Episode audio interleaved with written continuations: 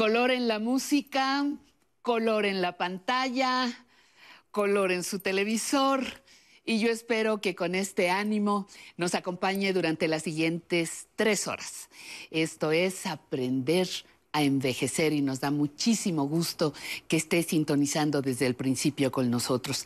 La mañanita fresca en la Ciudad de México propicia para un café, un atole, un té, algo que nos ayude a entrar en calor y disfrutar del espacio.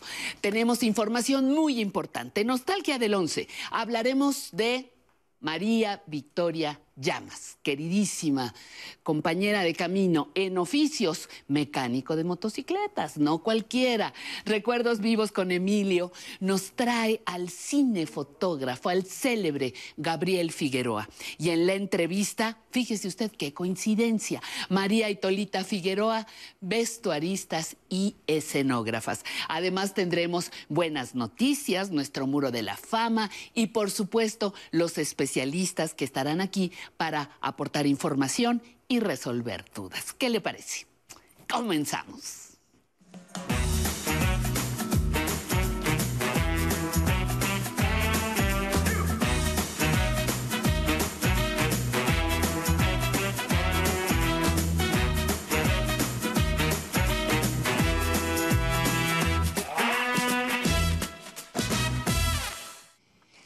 Bueno, pues mire, no es ninguna novedad lo que le voy a decir. La radio ha acompañado a muchas generaciones, pero sobre todo a aquellas nacidas en el siglo XX. Fueron muchas las estaciones que además de música producían radionovelas o radioteatros. ¿Se acuerda? Y de aquella historia forma parte el talento y la creatividad de muchas mujeres que hoy son protagonistas de una serie radiofónica. Le invitamos a descubrirla y, claro, a disfrutarla.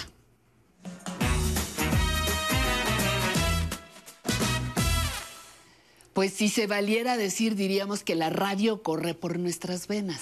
Absolutamente. Mi queridísima Rita Abreu, compañera locutora, periodista cultural, autora de Damas con Antifaz y también de esta nueva serie, Autorretratos, una serie radiofónica sobre la historia de las mujeres en la radio. En la radio. Rita, bienvenida, un placer, lo celebro muchísimo. Me encanta estar aquí, te que felicito estés con siempre. nosotras. Muchísimas gracias. ¿Qué es autorretratos y por qué está relacionado con la radio?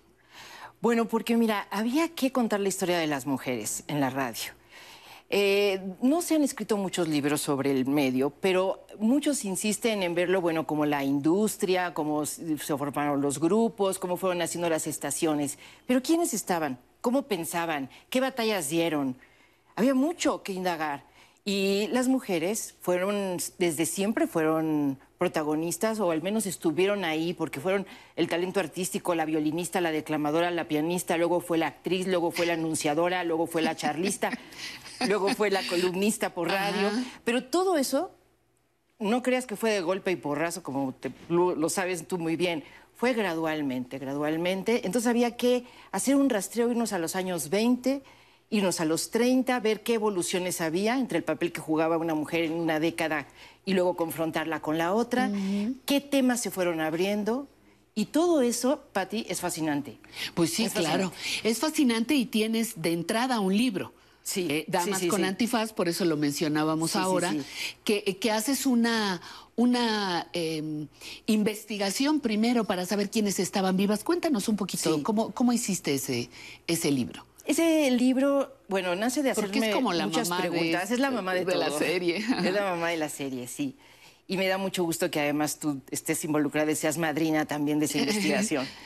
La investigación consistió en hacer visitas a la hemeroteca, a la fonoteca, en indagar quiénes me podían dar testimonio, a veces hijas de escritoras, a veces personas relacionadas con las actrices de la época de oro. Yo siempre pienso que esa, eso de época de oro quedan muy bien como frases publicitarias, pero son engañosas. Son engañosas porque cada emisora ha tenido su época de oro. Claro. Entonces, cuando lo ponemos así como si fuera algo nada más que aplica a cierta radio, no, no checa, no nos checa con otra, con otra parte de la historia. Pero entonces sí, bueno, consistió en muchas visitas. Oye, sobre todo la hemeroteca, que es un agasajo, ¿eh? Y la fonoteca, que te pones tus audífonos y a volar. ¿No? Entonces ahí iba encontrando las coincidencias, iba cruzando datos. Un nombre se me aparecía en una columna de radio, en una cartelera del periódico, pero luego me aparecía en, otro asunto que tuviera, que tuviera que ver con una radionovela. ¿Anunciaban la radio en los periódicos? Muchísimo, sí, desde ah, siempre. Eso no sabía. Fíjate que sí, las carteleras fueron parte, digamos, de las páginas de los diarios por el lazo que existió al principio entre las emisoras y los diarios. Entonces, el Excelsior, el Nacional, el Universal, siempre pues apoyaban a sus emisoras y ese era... Y bueno, mira, no te puedes imaginar cómo están redactados ciertos anuncios en la prensa para digamos, hacer una muy buena promoción del programa y decir que además se iba a rifar dos kilos de manteca. Hombre, qué prometedor el asunto. Colesterol gratis a la puerta de su hogar. Mantequilla la holandesa. Mantequilla la... Si usted nos, sí, sí. sí, sí, si usted nos sintoniza y nos reporta, pues nosotros lleva le dos kilos de manteca y dos de mantequilla a la holandesa. Ajá. Entonces, la verdad, la verdad, yo fui encontrando cosas fascinantes, pero sobre todo las mujeres se me iban como presentando al grado que de pronto sentía que ya las oía, que ya estaban en mi cabeza. Yo creo que hay que señalar algo muy importante. Eh, antes de tu investigación no había nadie que se hubiera dedicado a hurgar en la historia de las mujeres y la radio. Yo creo que no. Como Había datos aislados. Datos aislados, pero así un, un libro específicamente sobre esas mujeres era un poco difícil. ¿Qué estaciones eran?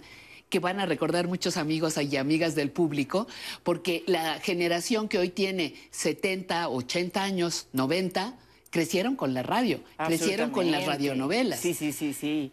Muchas de esas mujeres que pertenecen a esa generación nos están ayudando a hacer la serie por ejemplo, Ana Ofelia Murguía, que tiene unos recuerdos maravillosos del monje loco, de Cuca la telefonista.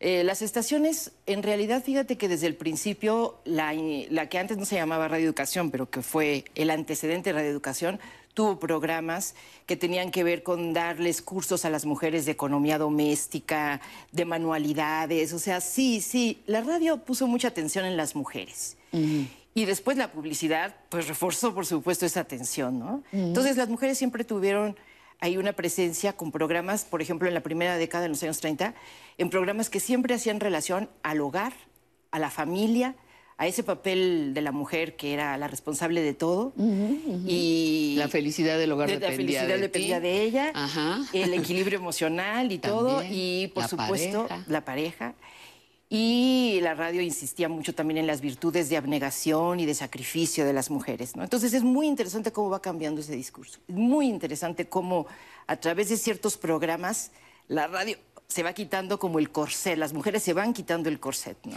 ¿Siguen estando eh, en esta línea la XQ, la XCW, la B grande? Las, las, originarias, las eh, radiodifusoras importantes de, de, los primeros años de la radio, o hay otras? Hay otras, se han ido incorporando otras, pero sí es verdad que las estaciones tradicionales, las emisoras tradicionales, de alguna manera recuperan mucho de, del pasado, ¿no? Sí. Pero luego pierden la brújula, ¿eh? Luego hay programas que ya no es ni una cosa ni la otra, o sea, ni es el programa moderno, ni es el programa antiguo. Eh, pero yo creo que por eso te decía que hay estaciones, hay momentos de oro. Radio Educación lo tuvo. Tú eres partícipe de, de, esa época de oro, de abrirle a los temas. Y si te fijas, aun cuando participaban hombres, hablamos de producciones de muchas mujeres en el equipo.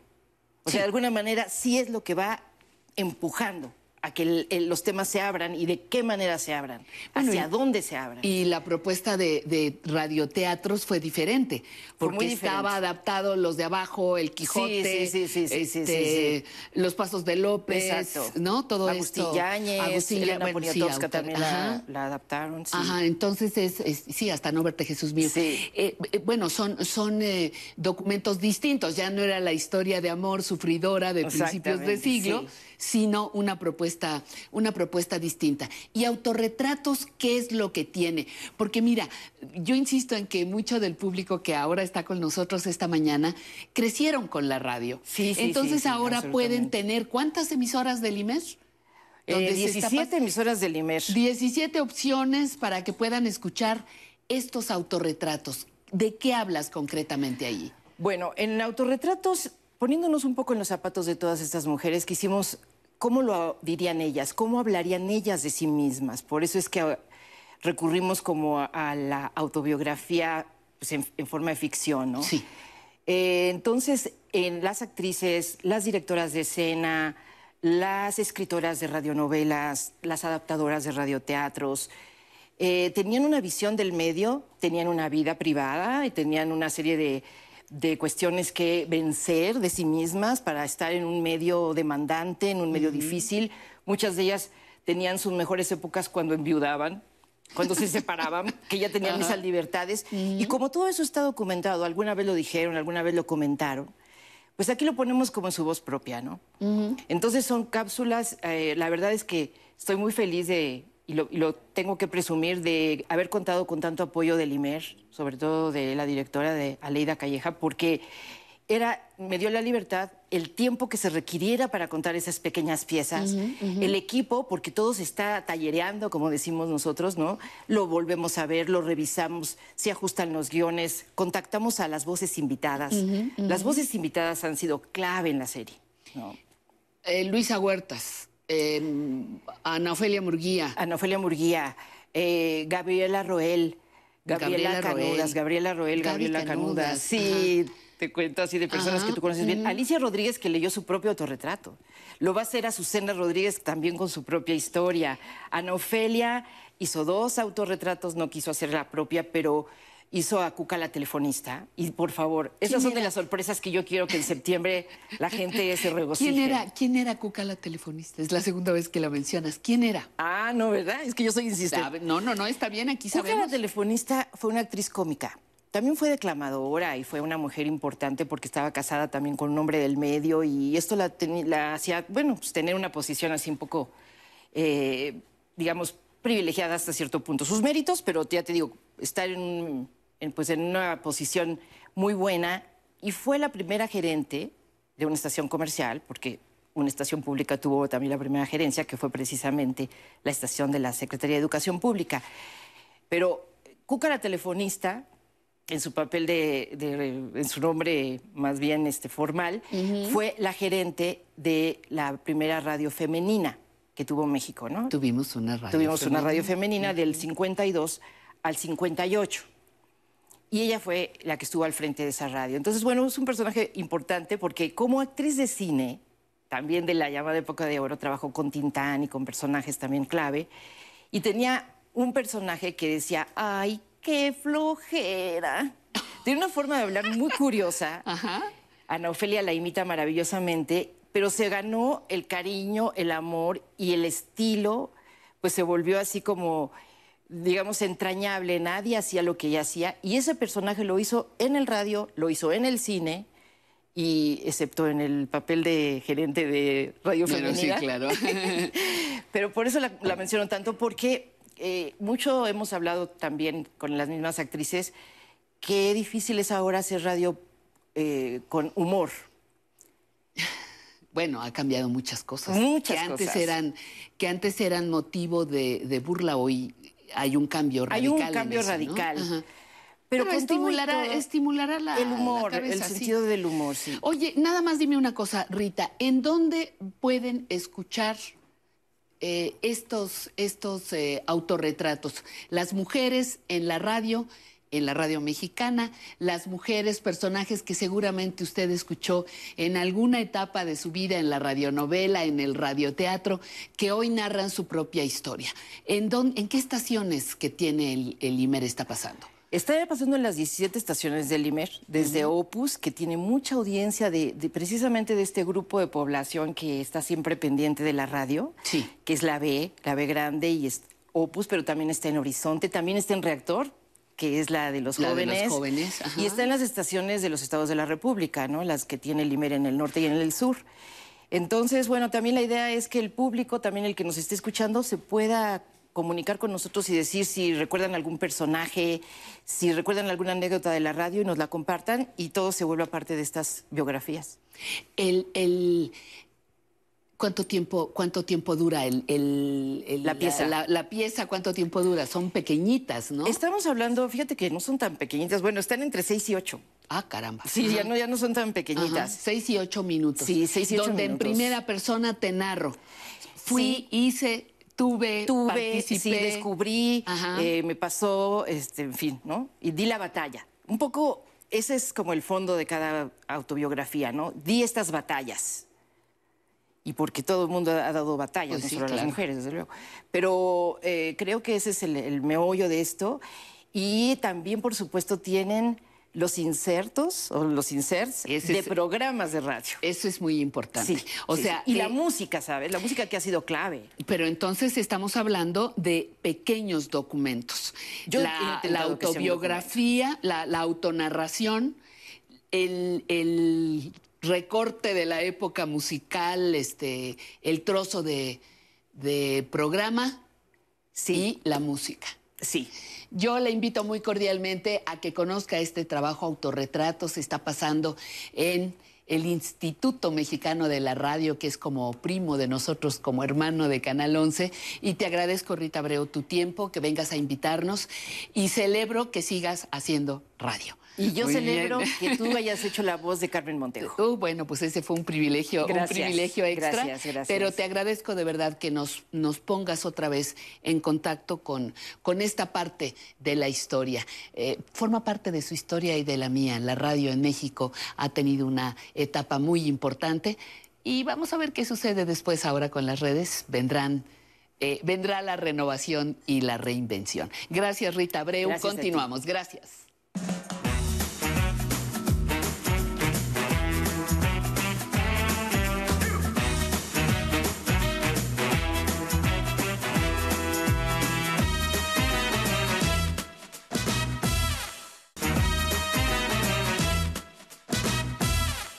Vamos a una sección que nos encanta. Buenas noticias.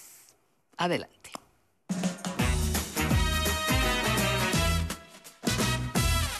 Y son buenas noticias para beneficio de nuestra salud. Uno, el VIH es un virus que si bien ya no resulta mortal como en sus orígenes, afortunadamente ha pasado a ser ya el causante de enfermedades crónicas, pero su transmisión sigue afectando la calidad de vida de las personas. Sin embargo, la Universidad de Waterloo en Canadá ha iniciado una serie de investigaciones para lograr que un anillo intravaginal secrete sustancias protectoras contra el virus, mismas que entran al torrente sanguíneo y distribuyen el medicamento por todo el cuerpo. El VIH sigue siendo motivo de investigación y propuestas. Dos. Y otra innovación. Una camiseta para monitorear al corazón. El Laboratorio de Ingeniería de la Universidad de Rice en Estados Unidos publicó en la revista American Chemical Society las bases de un estudio que da por resultado una camiseta que, entre otras tareas, realiza electrocardiogramas a las personas usuarias.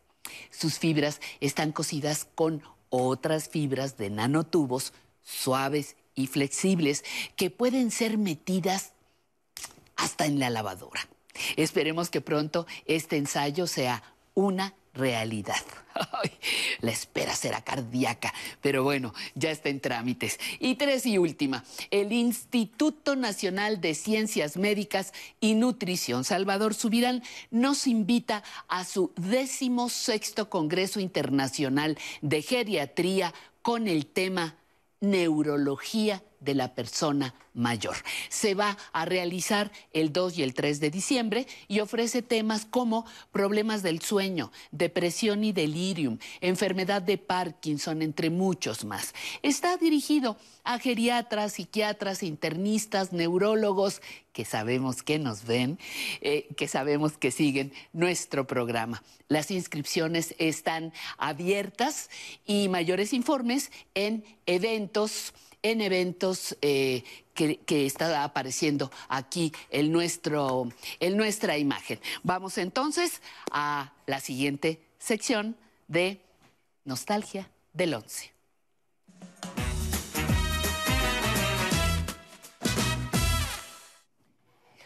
Álvaro Cueva, ¿cómo estás? Muy feliz, y Pati. Qué rápido, mira, pasamos en un cuestión de segundos de buenas noticias a una deliciosa nostalgia que déjame decirte que tuve el honor de conocer y trabajar con María Victoria Llamas, tu homenajeada del día de hoy. Llegó el momento de recordar a esta gran comunicadora, a esta gran creadora de contenidos, a esta gran mujer. Es importante apreciar su legado.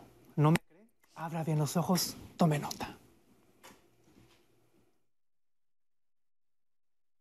Ya hemos visto que no empieza la vida a los 40 porque el doctor opina que la vida empieza a los 60.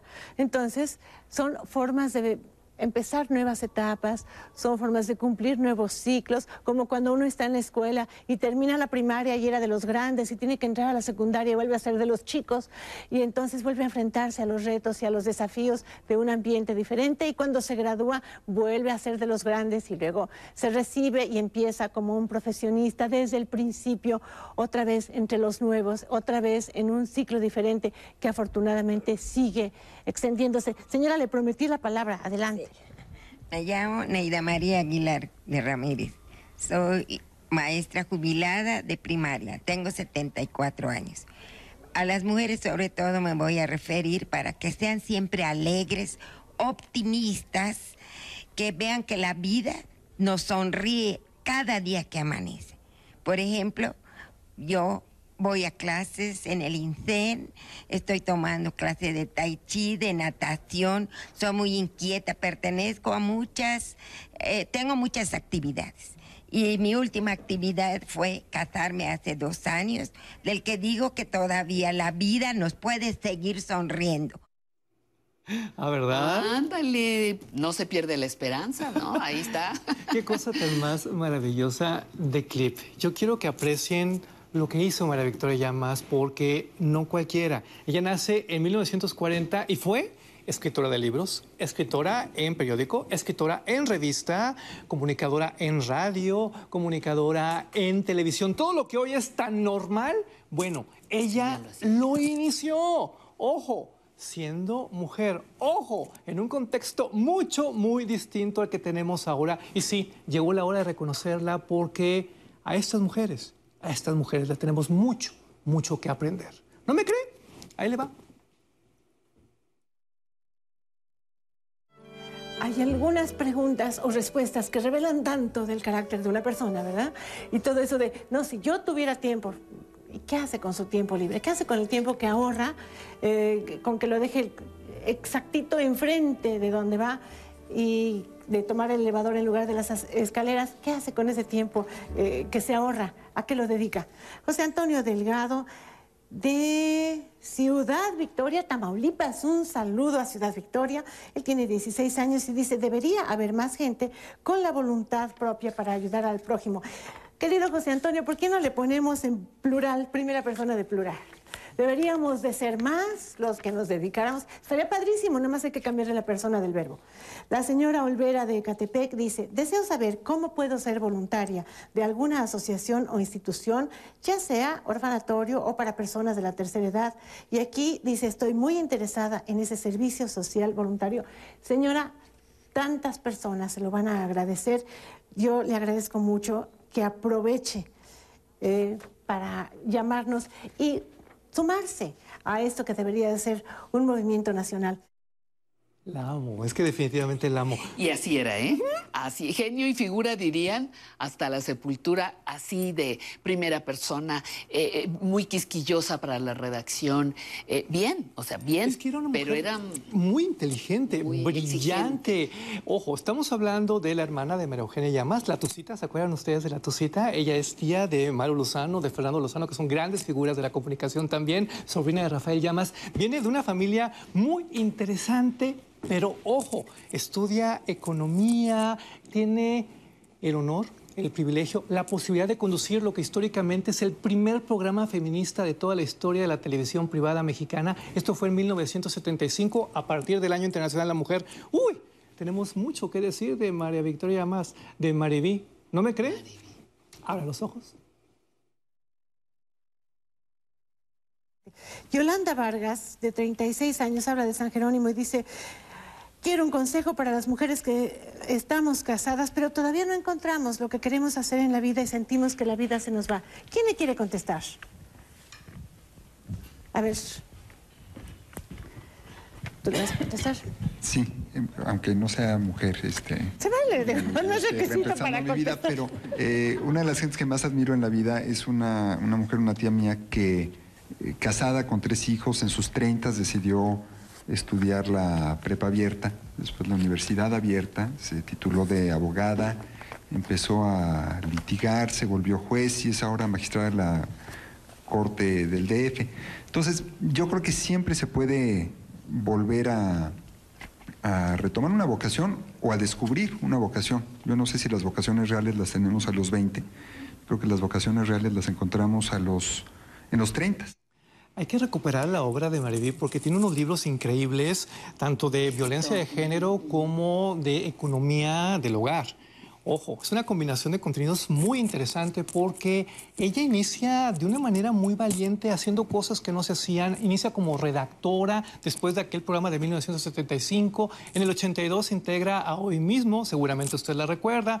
Luego en el 85 decide dejar de salir a cuadro, dejar de conducir el Oscar, dejar de conducir las misas de gallo, dejar de hacer todo lo que ella hacía para dedicarse a la realización de reportajes especiales y después su vida da un giro increíble y se integra a los medios públicos mexicanos. Por eso estamos hablando de ella, por eso estamos hablando de Maribí en el 11. Mírela.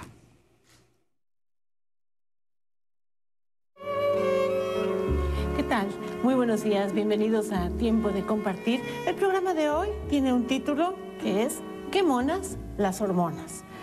Para las mujeres y los hombres que todavía creen que el climaterio y la menopausia son sinónimo de, de decadencia y de enfermedad, hay muchas y muy buenas noticias que desmienten esta desafortunada opinión.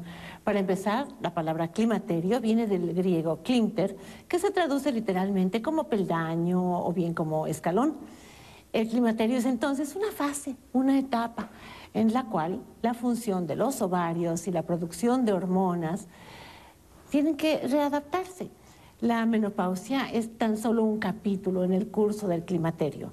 En todo este ciclo natural de la mujer, las hormonas juegan un papel definitivo y fundamental. Hoy vamos a hablar de ellas, de qué monas son las hormonas, para qué sirven, cuáles son las alternativas que existen en México para reemplazarlas y esperamos que usted nos acompañe.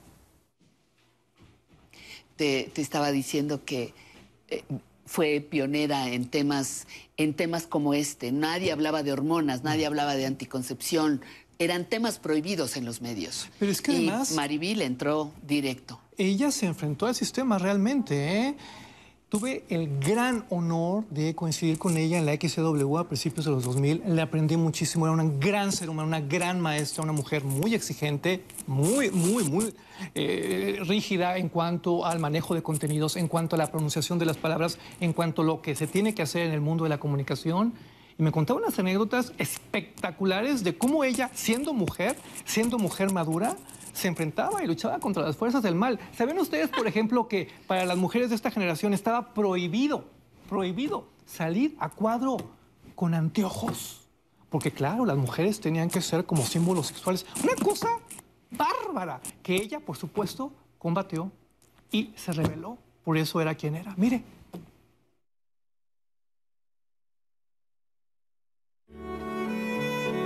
Para hacer la investigación en la que se basa siempre cada uno de nuestros programas, en este caso, el equipo de Tiempo de Compartir visitó varias clínicas del dolor cuya función es el manejo físico, psicológico y familiar del enfermo terminal que antes se llamaba desahuciado, y el 100% de los pacientes que son atendidos está en proceso de muerte.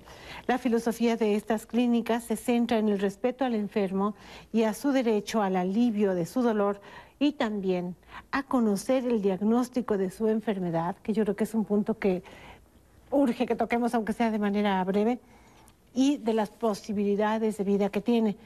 Eh, la familia González llama de Zapopan, Jalisco, y nos dicen eh, que la mamá tuvo muerte cerebral, duró cinco meses en una clínica, hace cinco días que la sacaron de la clínica, pero no saben si ella quiere seguir viviendo o no porque no hay ninguna voluntad Voy a decir algo muy fuerte, sobre todo para las nuevas generaciones. María Victoria Llamas fue millennial antes que los millennials. Ella no estaba casada con una marca, casada con una compañía. Ella siempre estaba haciendo muchas cosas de muchos tipos en muchos lugares. Eso, eso hoy es muy normal, pero en aquellos años era absolutamente revolucionario, conflictivo. Ella incluso era productora, tenía su casa productora, hacía cosas increíbles. Realmente, realmente una mujer a la que vale la pena estudiar, ¿eh? Porque su legado su legado nos acompaña hasta el día de hoy. Tome nota. Con su nombre y su actividad. Sí, soy Jesús Gutiérrez, soy tanatólogo. Este, una, alguien preguntaba sobre los significados de, la, de lo que se maneja en las ofrendas. Yo recuerdo, y si me preguntan dónde saqué esto, no sé, porque lo recuerdo desde niño, una historia eh, que tiene referencia a esto. Dice que eh, en una fecha determinada, se abría el Mictlán y las almas salían. Y salían a buscar pues su, casa, el lugar en donde estaban. Llegaban atraídos por el olor, el perfume de las flores, el incienso, eh, atraídos por la luz. Este, lo triste era para aquellos que ya no tenían nadie que se acordara de ellos. Llegaban nuevamente a, donde habían vivido, no encontraban nada. Y este, pues tenían que volver por ese largo camino hacia el Mictlán. Y volvían muy tristes en primer lugar porque ya no tenía nadie que los recordara. Si se da cuenta, la clave de los grandes maestros de la comunicación en México está en saber escuchar, en darle el micrófono a los que normalmente no lo reciben, en entregarle el micrófono a usted, tal y como lo hizo siempre en vida Mariby. Mire. ¿Por qué es tan importante? Explíqueme antes de que se identifique este gesto. Ese gesto, ¿por qué en todas las religiones es importante? ¿Qué significa? Porque eh, siempre que vemos a alguien concentrado, debemos hacer esto. Ok. Eh, el saludo, en eh, nuestra tradición, decimos Satnam, llevamos las manos al pecho y hacemos una reverencia. Es el reconocimiento a nuestro ser interno pero es Nos reconocemos a nosotros mismos. El doctor Takata en el budismo, igual y en cualquier otro... En Oriente generalmente es la manera en que nos reconocemos. Podríamos hablar de que es un símbolo universal. Sí, sí, claro. Así le pido que se presente. ok. Eh, mi nombre es Arjan Singh, represento a Sikh Dharma.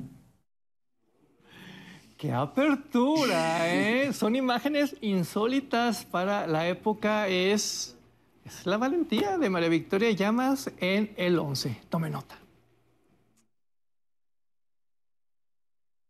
María Victoria Llamas ha sido una mujer que nos ha deleitado durante muchos, mucho tiempo, pero además también nos ha hecho reflexionar.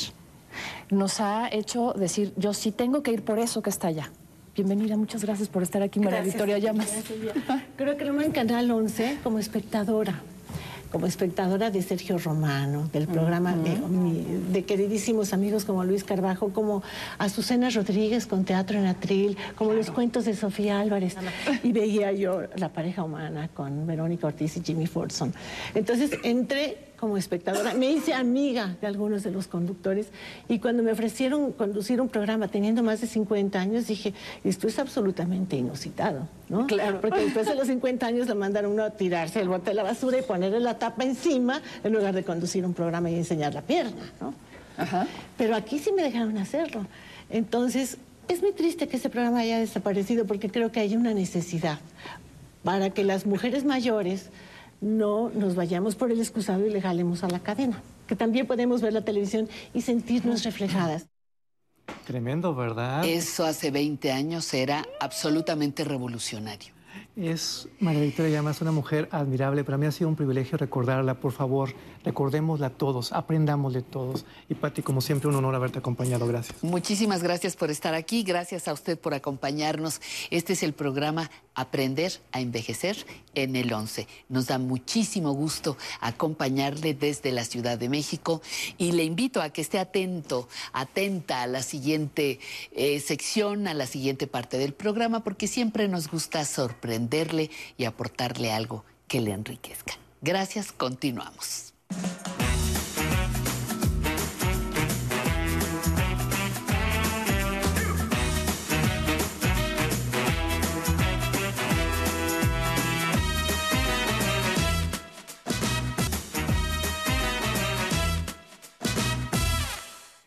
Recuerde que nos encanta que usted participe de nuestras diferentes alternativas de comunicación. Hay una que no falla, el teléfono clásico, el que usted tiene en casa. Márquelo por favor y háganos saber en dónde nos ve. Y hace rato me quedaba pensando que, que nos recordara las radionovelas que le tocó escuchar. En su época, hace rato que hablábamos en la entrevista con, con eh, con eh, eh, mi invitada que fue mi amiga, ¿quién fue? Ya no me acuerdo. Rita Breu, Rita Breu, Rita Breu. Ah, me quedaba yo pensando que si podíamos pedirles a ustedes que nos dijeran qué programas recuerdan de la radio que a ustedes les tocó escuchar. Y eso sería fantástico. Hay un número de teléfono, hay un número de teléfono, el 55 51 66 4000. Otra vez, 55 51 66 4000 o un correo público arroba aprenderenvejecer.tv. Y ahora nos vamos, ¿a dónde nos vamos? A la música.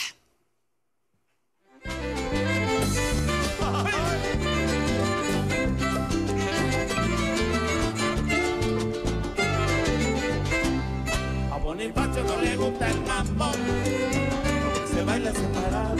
A Bonifacio no le gusta el mambo, porque se cansa demasiado. Le gusta más el danzón, le gusta más el bolero.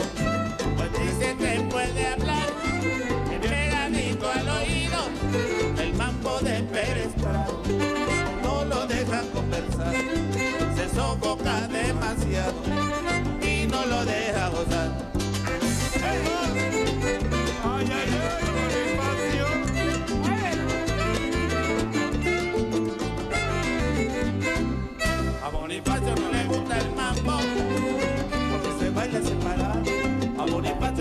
Gusta el mambo, porque se cansa demasiado. Le gusta más el danzón, le gusta más el bolero, pues dice que puede hablar, tiene pegadito al oído el mambo de Pérez Prado. No lo deja conversar, se sofoca demasiado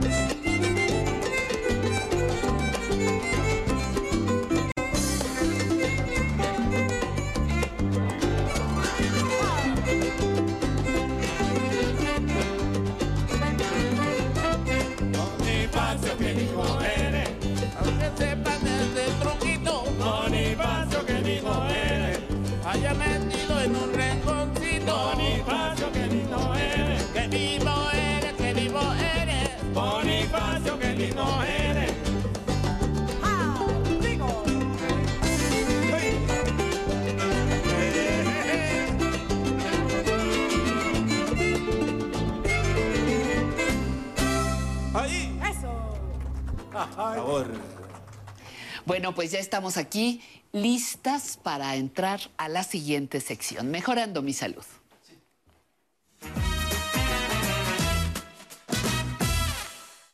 Citlali López, ¿cómo estás?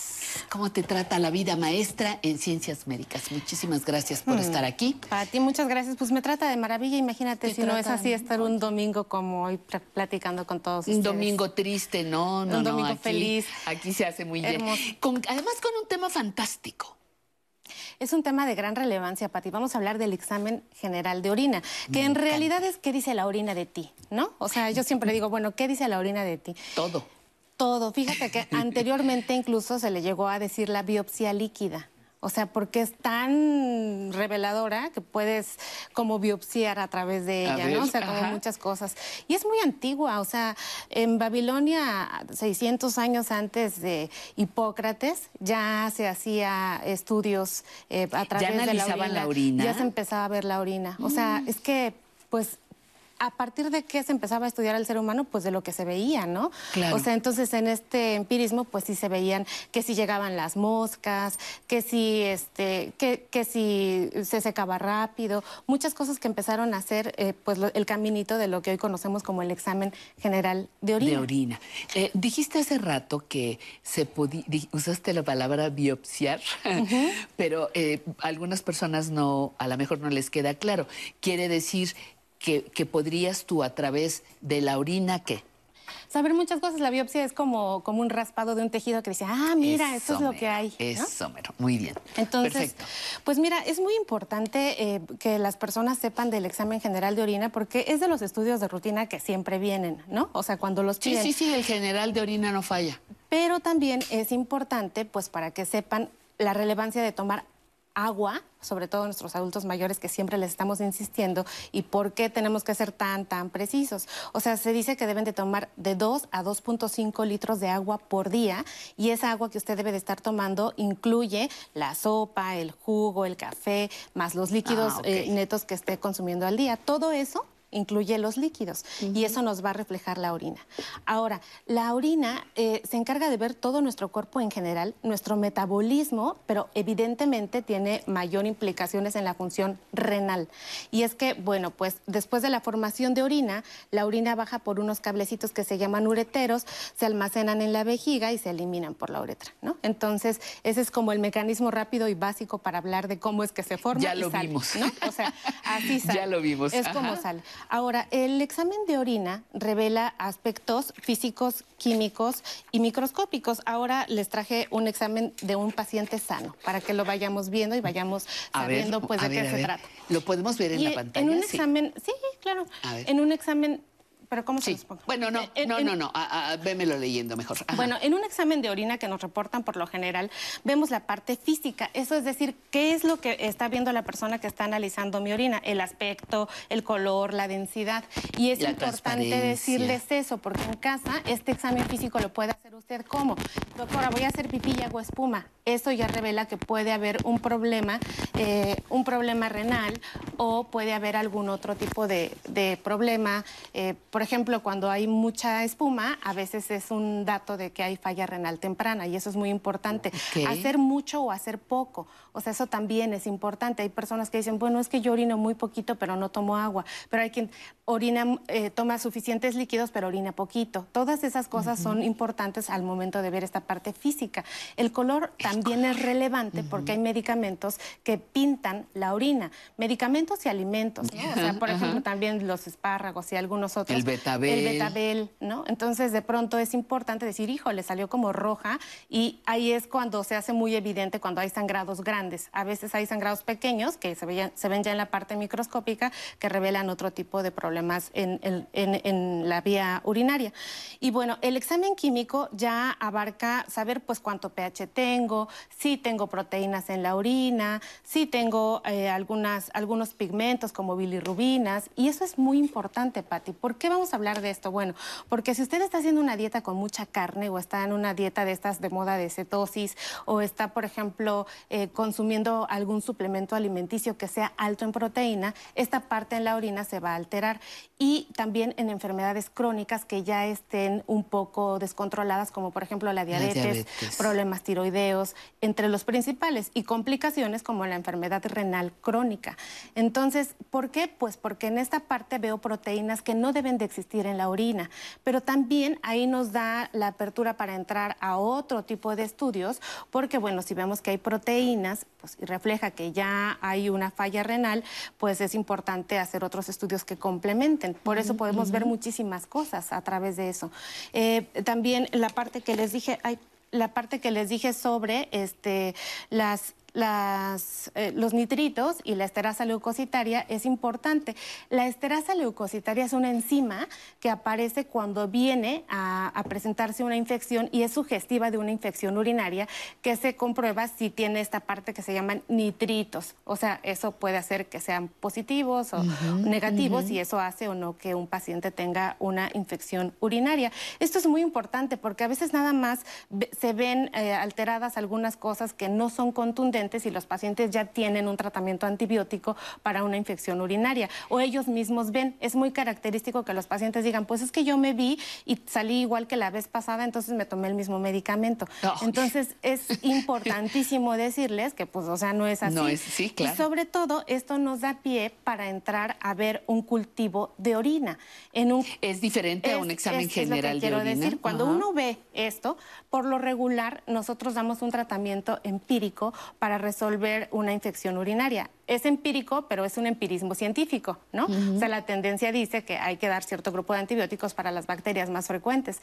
Pero lo ideal es que una vez que vemos esto, si no hay tanta sintomatología, si no hay tanto, tanta urgencia para hacer pipí, si voy a hacer a cada rato, si, o no aguanto, etcétera, entonces eso podría permitir que me hiciera un cultivo de orina con un antibiograma, que siempre digo esto es pedir nombre y apellido de quién está en mi vía urinaria, cómo se llama y con qué se muere, porque ya no todos los bichos se mueren con lo mismo y cada uno se muere de diferente manera en diferente cuerpo. Por eso es importante decir que un eh, examen de orina no siempre eh, va a ser suficiente para dar un tratamiento para una infección urinaria, tema relevante en los adultos mayores, porque, por ejemplo, a veces están en situación de cama o a veces este tema del estreñimiento crónico puede afectarles en este aspecto, o a veces los problemas de columna que hemos dicho que también lesionan la vía urinaria, etcétera, etcétera, pues son cosas que sí hay que tener en cuenta, ¿no?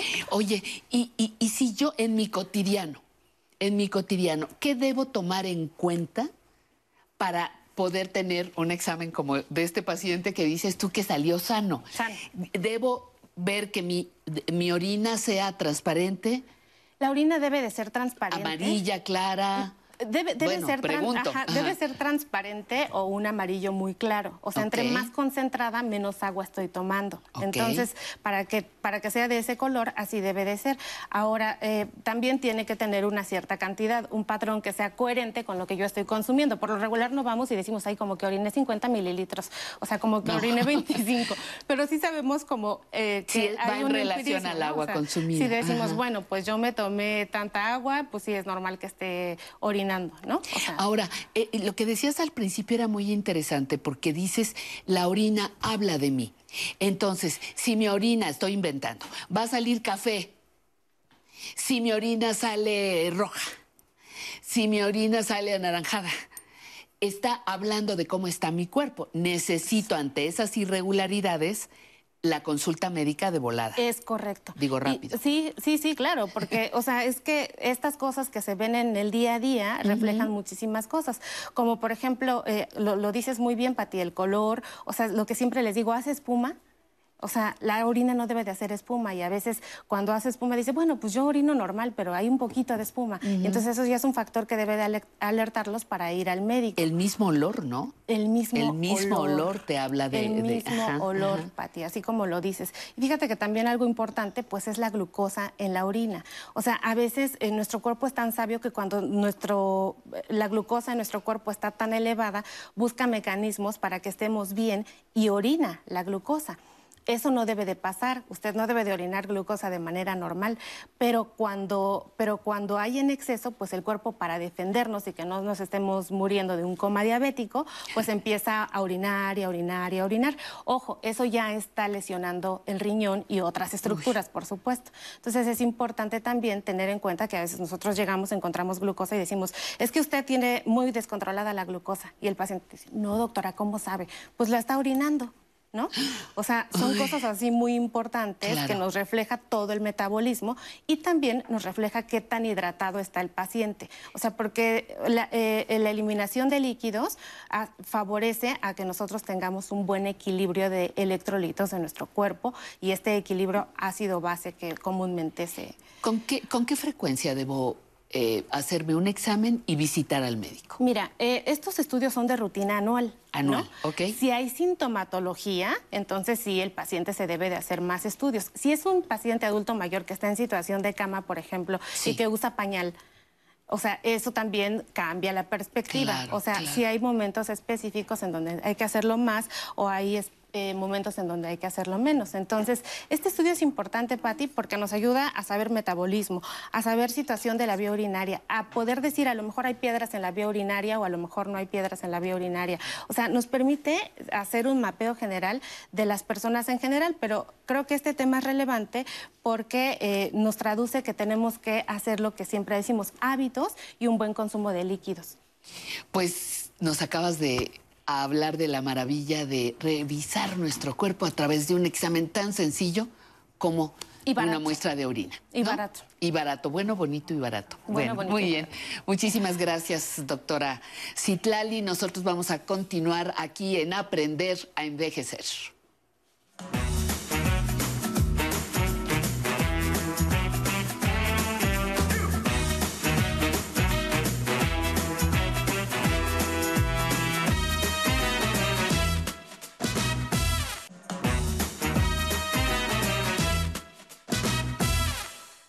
Ya vio que rápido, ya se fue la primera hora y le estoy invitando con mucho gusto a nombre de todo nuestro equipo a que nos acompañe la segunda. Mire, viene conociendo mis derechos. La abogada Nancy Rivero nos hablará vía Zoom en con el tema ¿Puedo vender mi casa y seguir viviendo en ella? Muy interesante eso, sobre todo para las personas adultas mayores. La zona tecnológica, aprenderemos con Alan Calvo algunos tips básicos para utilizar Facebook. Ya va a entrar, ya va a entrar usted a Facebook. Y en la entrevista, no se la pueden perder, María y Tolita Figueroa, vestuaristas y escenógrafas de primer orden en nuestro país. Pero vamos a continuación al Muro de la Fama.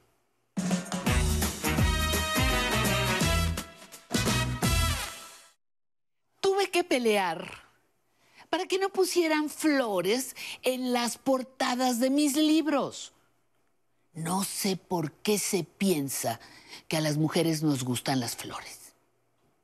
En 1969 apareció mi primera novela. Hice mi primera firma de libros en una tienda departamental en la sección de ropa interior masculina.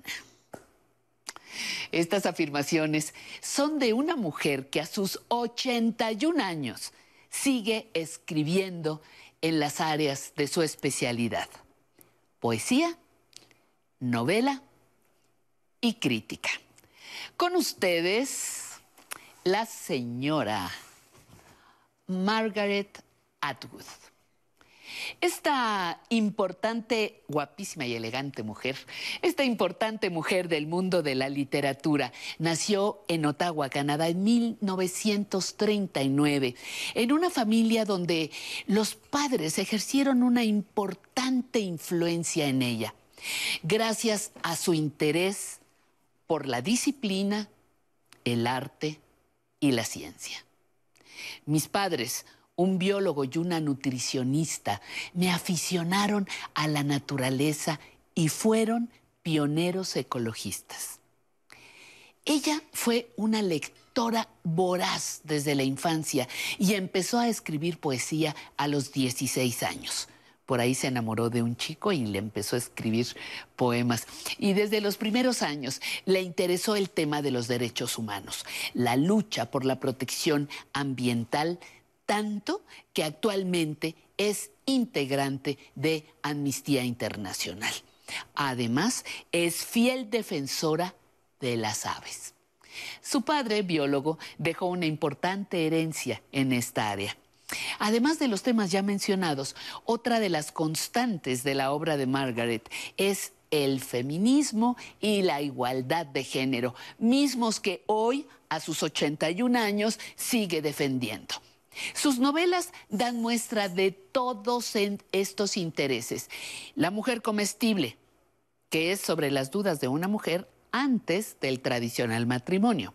El año del diluvio, que habla de la amistad de dos mujeres que sobreviven a la desaparición del planeta. Penélope y las doce criadas, donde recrea la Odisea, para dar voz a su protagonista femenina. Su obra más conocida es El cuento de la criada. Se llevó al cine y recientemente se hizo serie y le dio más fama y reconocimiento como autora Margaret Atwood. Esta escritora y también guionista y crítica literaria cuenta con más de 50 libros traducidos a 30 idiomas, además de numerosos premios nacionales e internacionales. Y antes de finalizar, les contamos una faceta de su vida que la define muy claramente. Mire, después de varios lustros de matrimonio, su esposo se enfermó de Alzheimer.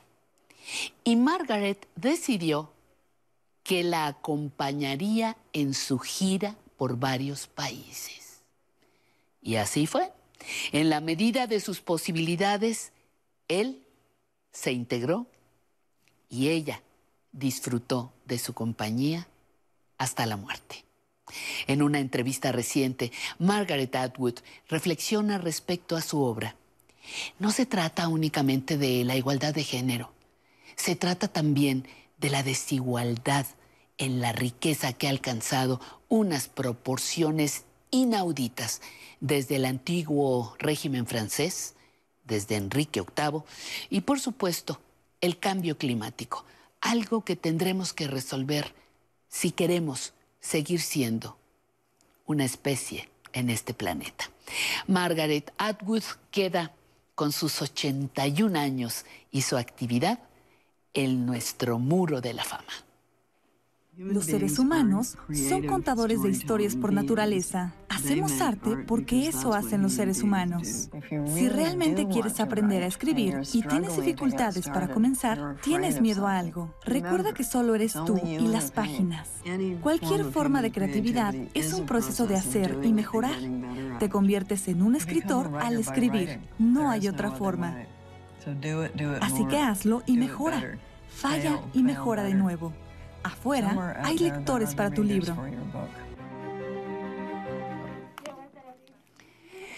Pues hasta aquí nuestra sección El Muro de la Fama y ahora le invito a que ponga mucha atención en nuestra siguiente sección, Conociendo mis derechos.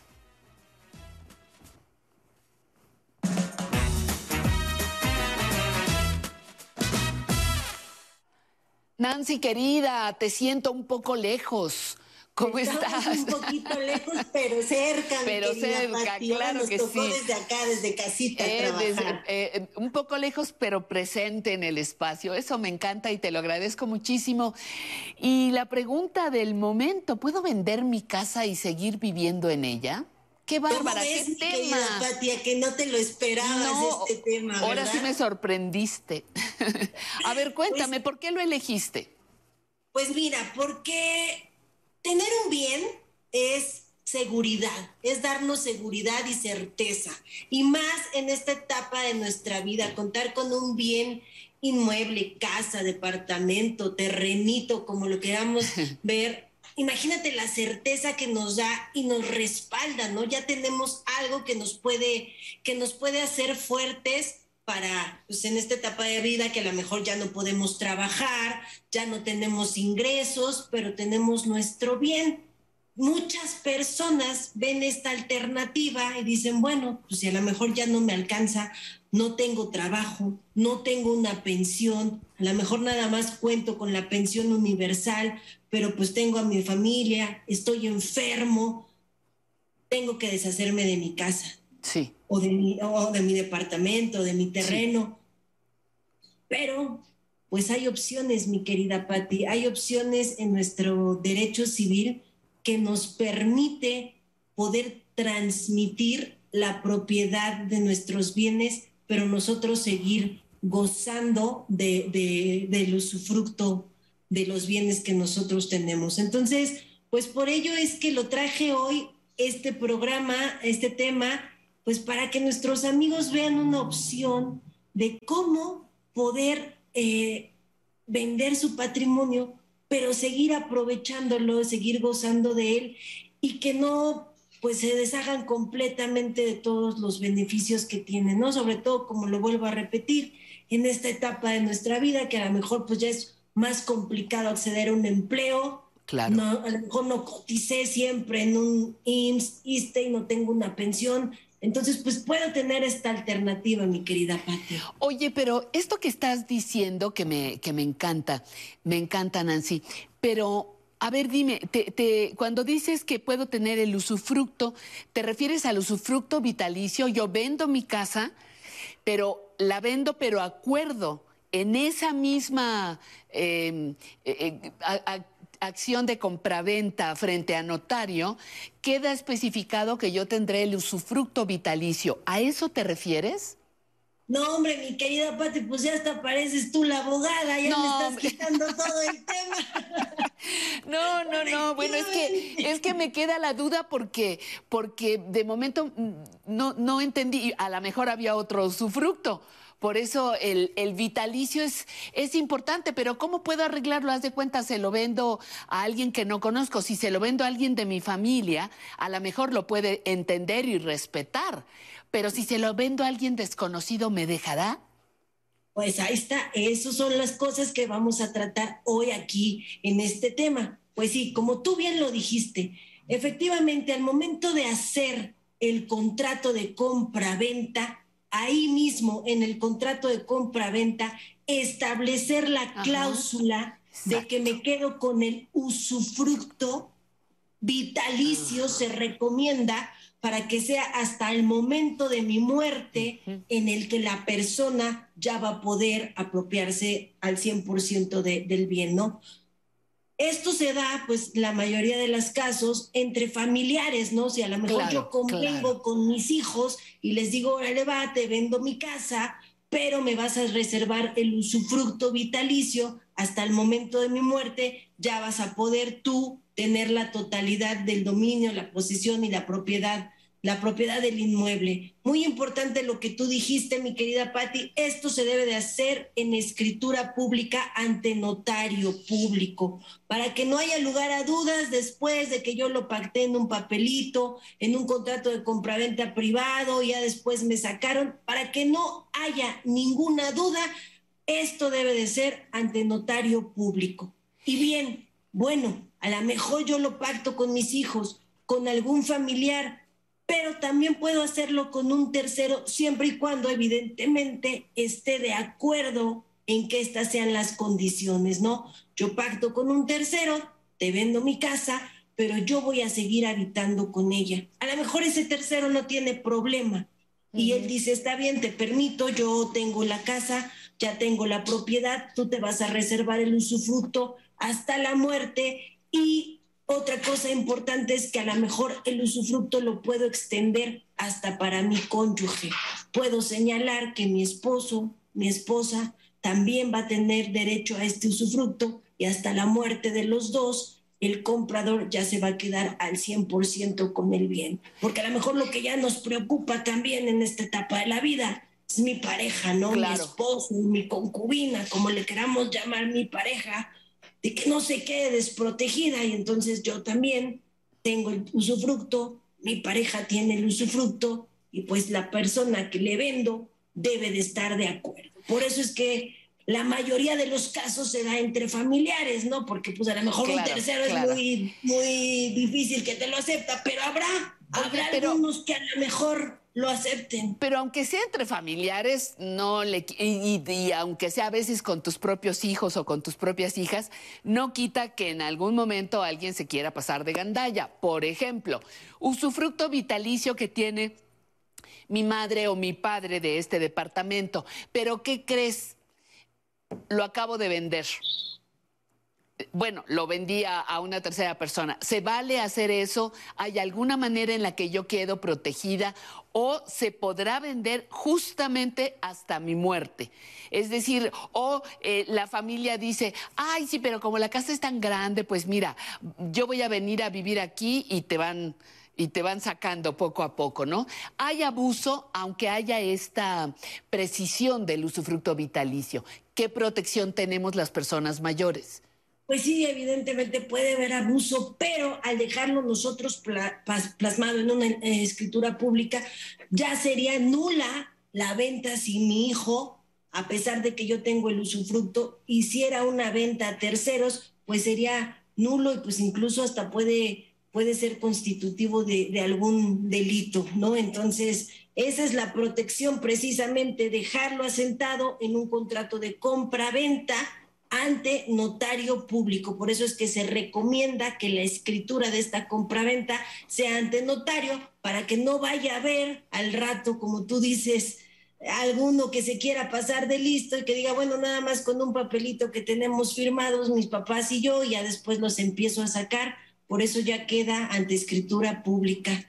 Pero también, también hay otras opciones, mi querida Patti. ¿Cuáles? Hay otras opciones que se manejan y que igual también se pueden realizar ante notario, que es eh, la renta vitalicia. Es decir, yo te vendo mi casa, pero a lo mejor tú no me pagas toda la cantidad completa de mi casa en una exhibición, en dos o en tres, sino que pactamos que de manera mensual tú me vas a estar dando un dinero a mí hasta que se llegue ajá. al importe total de la casa o también se puede pactar pues hasta el momento de mi muerte, ¿no? Entonces sería como al revés, en lugar de que yo tenga cuando cuando adquieres una hipoteca y que tú le vas pagando al banco o a la sociedad en la que tú adquiriste la hipoteca, aquí va a ser al revés, ¿no?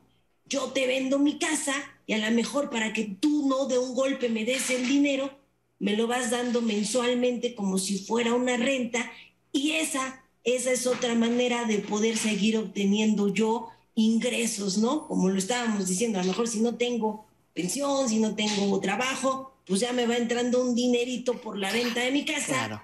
Y al otro, a lo mejor no le es tan, Tan fuerte pesado. el impacto de luego, luego suelto el dinero, ¿no? Claro. Lo te voy dando, pues no sé, lo que hayamos acordando y que te sirva para tus necesidades en todo este transcurso. Pues muchísimas gracias, Nancy. Te mando un abrazo, un abrazo cariñoso.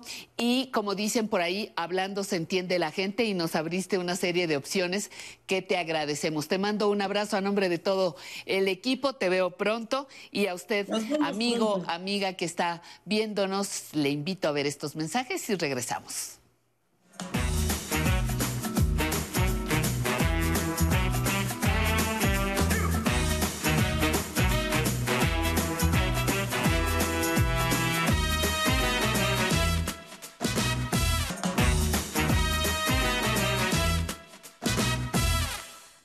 Buenas tardes, bienvenidas, bienvenidos a nuestro programa Aprender a Envejecer. Vamos a la siguiente gustadísima sección, Zona Tecnológica.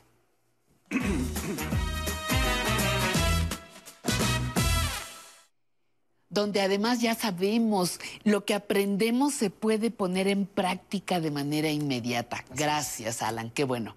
Me da muchísimo gusto y el tema de hoy me entusiasma. A mí ¿Cuál también. es? ¿Cuál es? Facebook.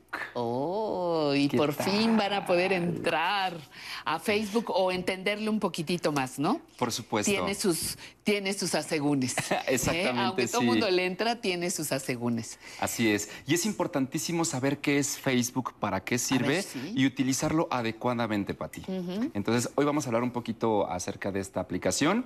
Vamos a, vamos a explorarla y eh, conforme vayan pasando los domingos, vamos a ir conociendo las herramientas con las que cuenta para poder aplicarlas en nuestra vida diaria. Muy bien. Eh, yo le invito a que nos haga llegar sus dudas, sus inquietudes, las preguntas. Cuando usted nos manda preguntas, eh, asuntos que no quedaron muy claros, bueno, pues en ese momento se las pasamos a Alan y Alan va preparando su, su mensaje de la siguiente participación, aclarando justamente lo que usted nos pregunta. Pero el día de hoy estamos estrenando temas, ¿cierto? Correctamente. Muy correcto, bien. Entonces, ¿con qué vamos?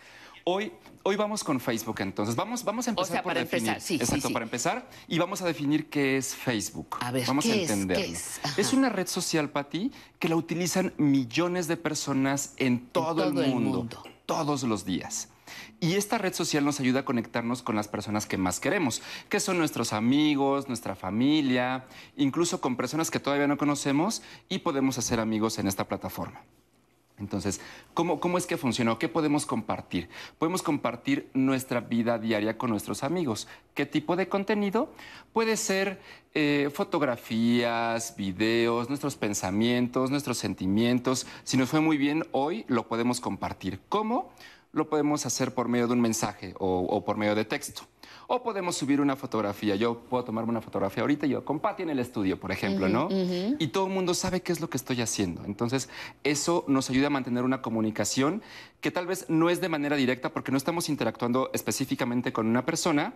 Sin embargo, todos nuestros amigos, la comunidad que tenemos en, a- en esta aplicación, sabe eh, qué es lo que estamos haciendo, o si estamos contentos, si estamos tristes, si atravesamos por un problema, o nos está yendo de lujo en nuestra vida. Entonces, es una herramienta que, que nos ayuda para ello.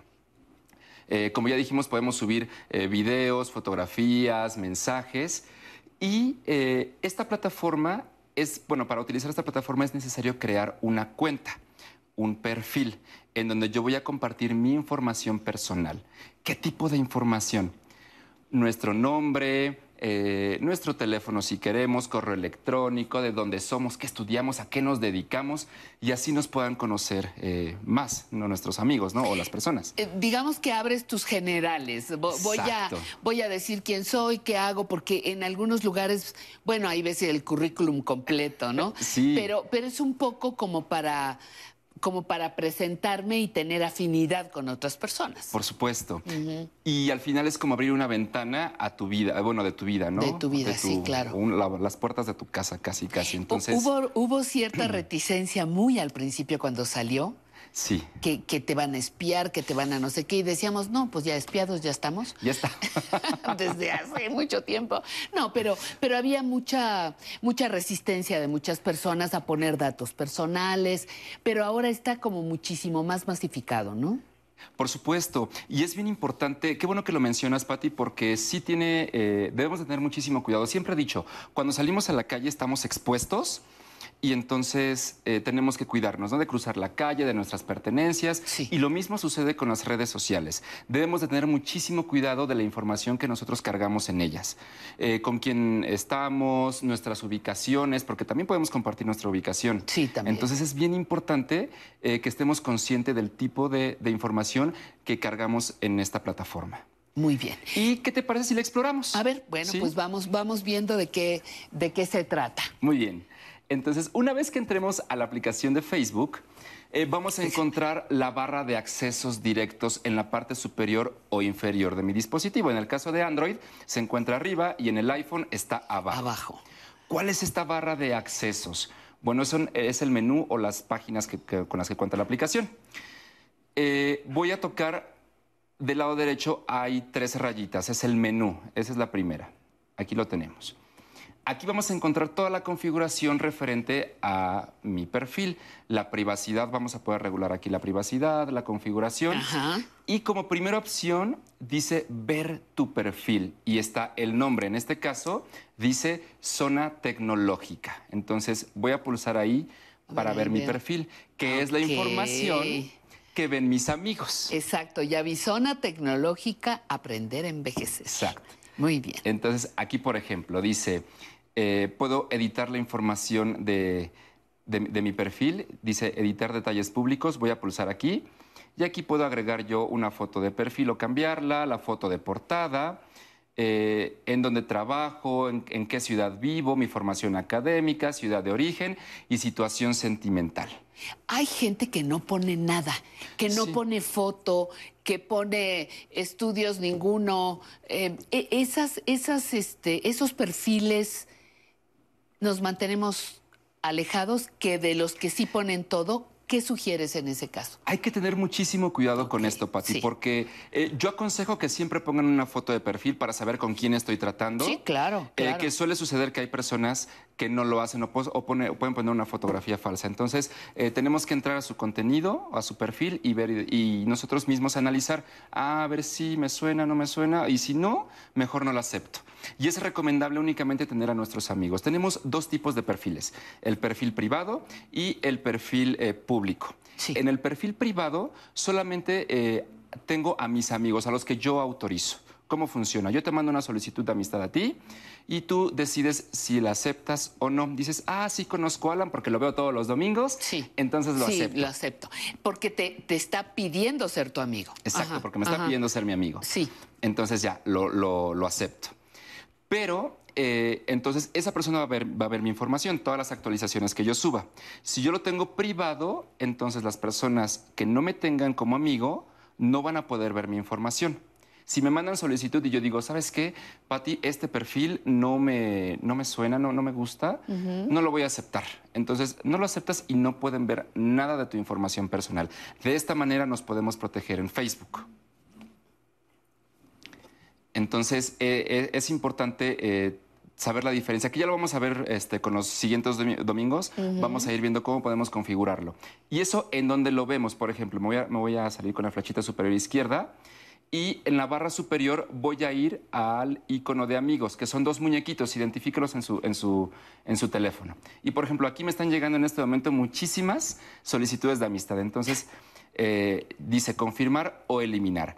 De esta manera yo puedo aceptarlos o rechazarlos, Pati. Ok.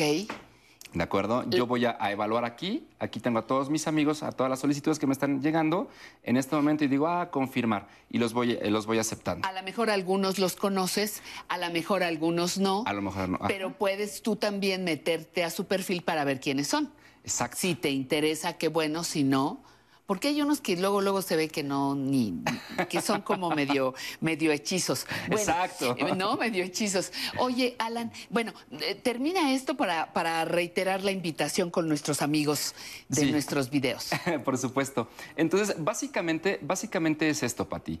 Este, así funciona la- la- esta red social que es Facebook y en la parte superior encontramos eh, más herramientas que vamos a ir conociendo. Ahorita yo me metí a la parte de amigos, en donde ya una vez que yo acepté a determinado número de amigos, aquí voy a verlos. Por ejemplo, tengo dos opciones. Dice sugerencias, que son los que el mismo sistema me sugiere, porque me dice, ah, ¿sabes qué? Tú conoces a Patty, entonces ustedes tienen un amigo en común, que es, por ejemplo, Paco Gallego, que es nuestro productor. Y dice, ah, te voy a sugerir esta amistad, porque a lo mejor te interesa. Entonces encuentro sugerencias, que la voy a encontrar en la parte de abajo de esta misma página. Y también puedo saber eh, los amigos que tengo yo agregados. Voy a ir a la sección que dice todos los amigos, pulso aquí y entonces aquí encuentro a mis amigos que sí tengo dentro de mi perfil. Exactamente. Los que ya forman parte de mi, de mi de red. mi grupo, de mi exacto. red, ok. ¿Y qué pasa si yo quiero buscar uno y digo, híjole, tengo un amigo eh, desde la secundaria que tiene añísimos que no lo veo, por ejemplo? Entonces voy a la lupa y voy a poner, por ejemplo, su nombre. Si, si así lo encontramos, podemos buscarlo por nombre. Eso es. Pero bueno, aquí por lo menos ya nos estás dando una, una probadita de lo que de lo que es entrar a Facebook. Le vas a dedicar varias sesiones Sí, para que vayamos entrando. Varios domingos. Muy bien. Pero antes, eh, grabar el video de qué Ah, han claro. aprendido, qué han aprendido viendo el programa Aprender a Envejecer. ¿Cómo le hacemos rápido? Muy bien, ya habíamos visto cómo grabar el, el video hace ocho días, Patti. Ya lo habíamos grabado. Ya lo habíamos grabado, sí. Una vez que, que lo hagamos, vamos a ir a nuestro correo electrónico que es Gmail. Lo vamos a abrir, vamos a pulsar en la, en la plumita que dice redactar. Vamos a escribir el correo electrónico que es público arroba, Arroba. te- eh, aprender a envejecer Punto TV. TV. Una vez que lo hayamos puesto, eh, vamos a ir en la parte superior, hay un icono que es un clip, como un clip, voy a tocar ahí y me dice adjuntar archivo. Voy a tocar en adjuntar archivo. Y y vamos a poder adjuntar nuestras fotos y videos de esta manera. Pues a mí me va a encantar que revisen otras, otras sesiones que hemos tenido con Alan y que no dejen de mandarnos los videos en los que nos digan qué aprendieron de nuestro programa. Y yo paso a la, a la zona más linda, más increíble, más presumida, más presumida, porque hoy, ya lo vieron, estamos llenas de color. Este es un keshkemetl de algodón tejido con diseño tradicional de la comunidad otomí de Tenango de Doria. En esta comunidad indígena, la confección textil se realiza en tres pasos. El dibujado generalmente, y me voy a dar un poquitito la vuelta porque este tiene un bellísimo bordado también en la parte de atrás, generalmente el dibujo está a cargo de los hombres que son dibujantes especialistas. El bordado, en cambio, está a cargo de las manos mágicas de las bordadoras, en su mayoría mujeres que muchas veces para trabajar piezas grandes lo elaboran entre dos o más mujeres. Y por último, el ensamble y los acabados. Yo espero que, que vean esta belleza, a mí me tiene, pero realmente fascinada. Además, yo digo que los colores, el diseño te transmiten mucha, mucha alegría. Los aretes son dos retablos de corazón de plata ley 925 con una perla de abulón. ¿Ok? Entonces lo tenemos que agradecer todo, todo este eh, equipo, todo este kit, los aretes y, el Keshkemetl a la tienda de el Museo de Arte Popular que nos facilita estas obras de arte para poder presentarlas en este programa Aprender a Envejecer. Vámonos a la música.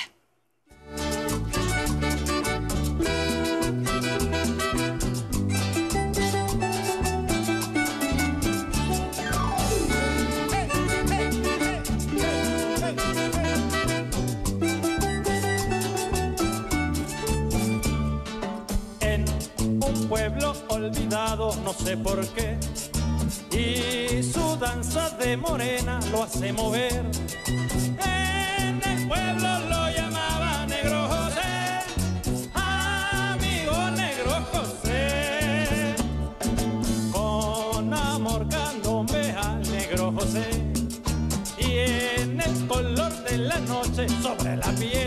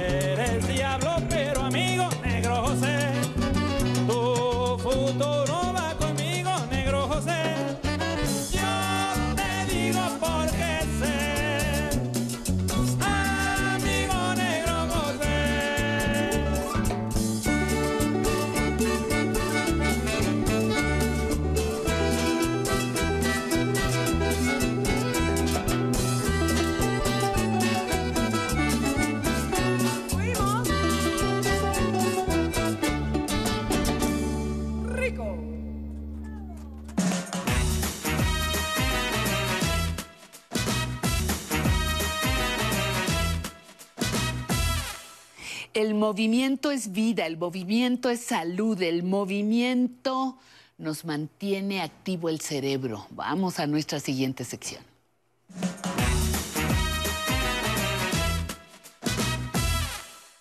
Y a ver, Sensei, dime que no. Claro que sí. Es vida, es movimiento, es vitalidad, es salud y es movimiento en nuestro cerebro. ¿De qué vamos a hablar hoy, Sensei? El- vamos a hacer ejercicios que nos van a ayudar a caminar correctamente, trotar y después correr. Porque no sabemos caminar. No sabemos, cam- ¿de veras? Claro. ¿O Estás viendo los pininos que hace uno al empezar a caminar. Todo tuyo. El espacio, te observamos. Gracias. Buenos días. Hoy vamos a ver ejercicios que nos van a ayudar a un caminado mejor, un trote mejor y en consecuencia a correr mejor.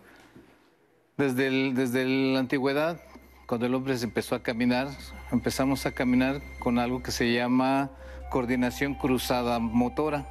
La coordinación cruzada motora la aprendemos desde niños. Por ejemplo, cuando nosotros empezamos, que todavía nos paramos, que éramos, éramos niños, y estamos en el suelo y estamos sentados, como, como se puedan sentar, para incorporarse lo primero que hace un bebé, lo primero que hizo poner es una mano en el piso y después, por puro instinto, por pura intuición, puso el pie contrario en el piso. Ya cuando el pie contrario y la mano contraria están aquí, lo que hacen ellos es subir, subir este pie, subir este pie.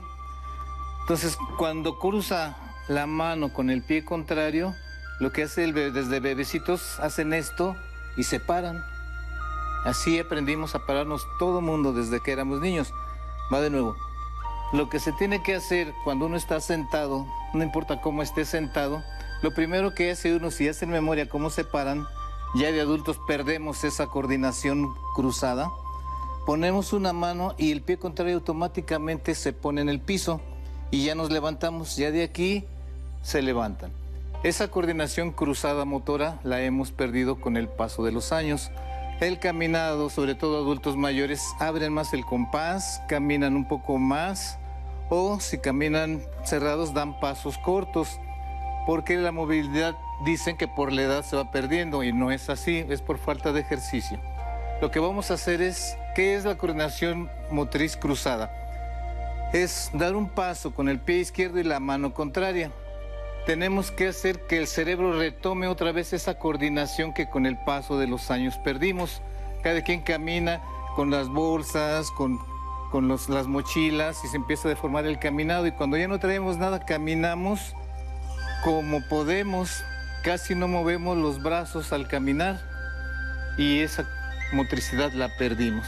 Un ejercicio muy bueno para hacer recobrar esa motricidad es con una silla, se apoyan de la silla con un bastón y vamos a hacer un caminado con el pie contrario.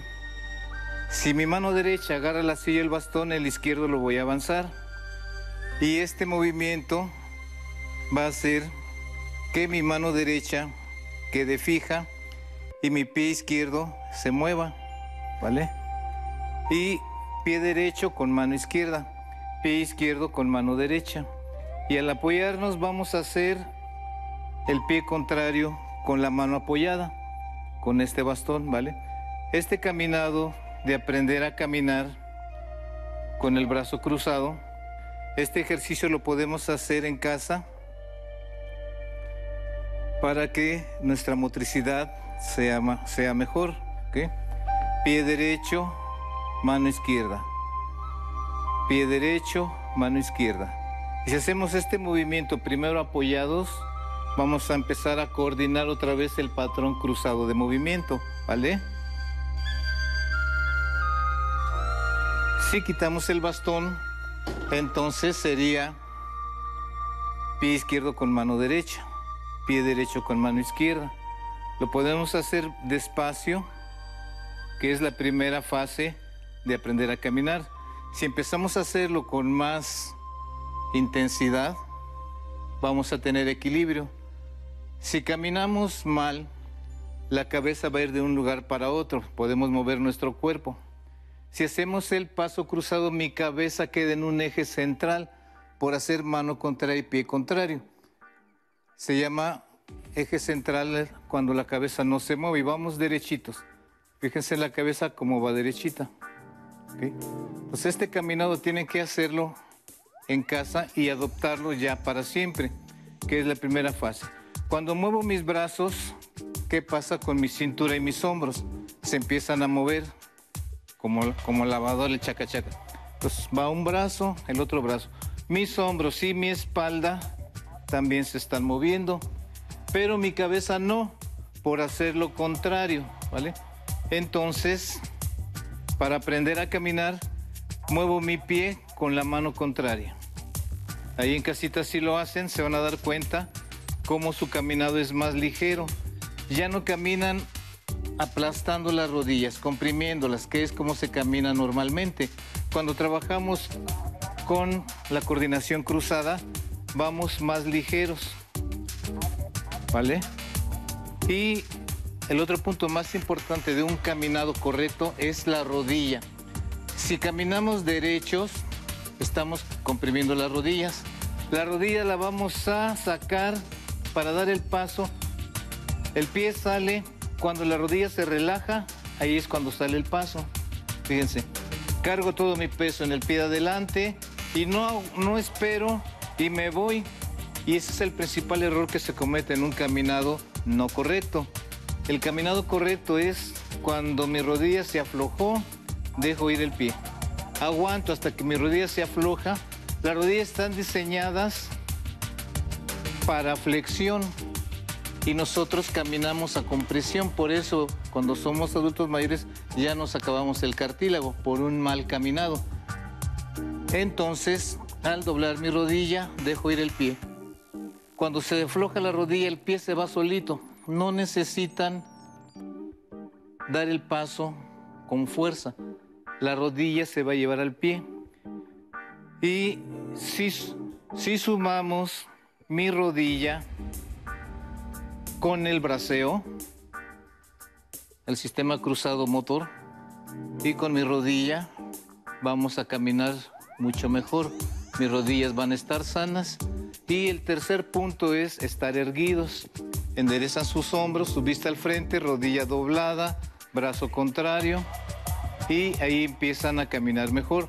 Su caminado va a ser diferente, van a estar más ligeros, las rodillas sanas porque no las estamos comprimiendo y mi abdomen y espalda al estar braceando se mueven, se tuercen y se fortalecen al mismo tiempo. Con este caminado, con estas técnicas de aprender a caminar, es importante que en casa la practiquen. No hay edad para aprender a caminar. Este es un buen momento. ¿Cómo ves, Aunque, Pati? aunque tengamos mm, algunos recursos, a veces vas poniendo el pie, el- los, tus pies te van diciendo, ¿no? Sí. Hablan de ti. Pero aunque esté mal, puedo corregir ahora. Sí. Eso es importante. Porque muy si importante. fortalecemos nuestro cuerpo de arriba, ya no pesamos y aliviamos de dolores que puede provocar un mal caminado. Claro, pues fíjate a qué edad aprendió usted a caminar, pues a los 68. Bueno, Nunca ni es modo, tarde. nunca es tarde. Sensei querido, un placer siempre Gracias, tenerte aquí cerca. Vámonos a la entrevista con estos dos personajes extraordinarios, María y Tolita Figueroa, expertas en escenografía y vestuario, con un reconocimiento a nivel mundial.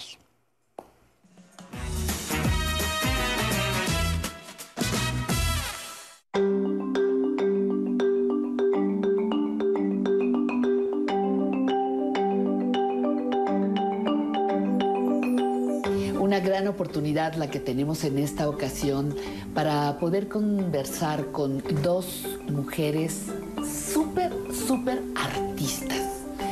Tienen una historia que las respalda, pero tienen un talento todavía mucho mejor. Están con nosotros en esta ocasión María Figueroa, diseñadora. Sí. Y está con nosotros Tolita Figueroa. Ella es historiadora de formación, pero el trabajo donde ellas han aportado mucho a la historia del teatro y el cine de este país es en materia de escenografía y vestuario.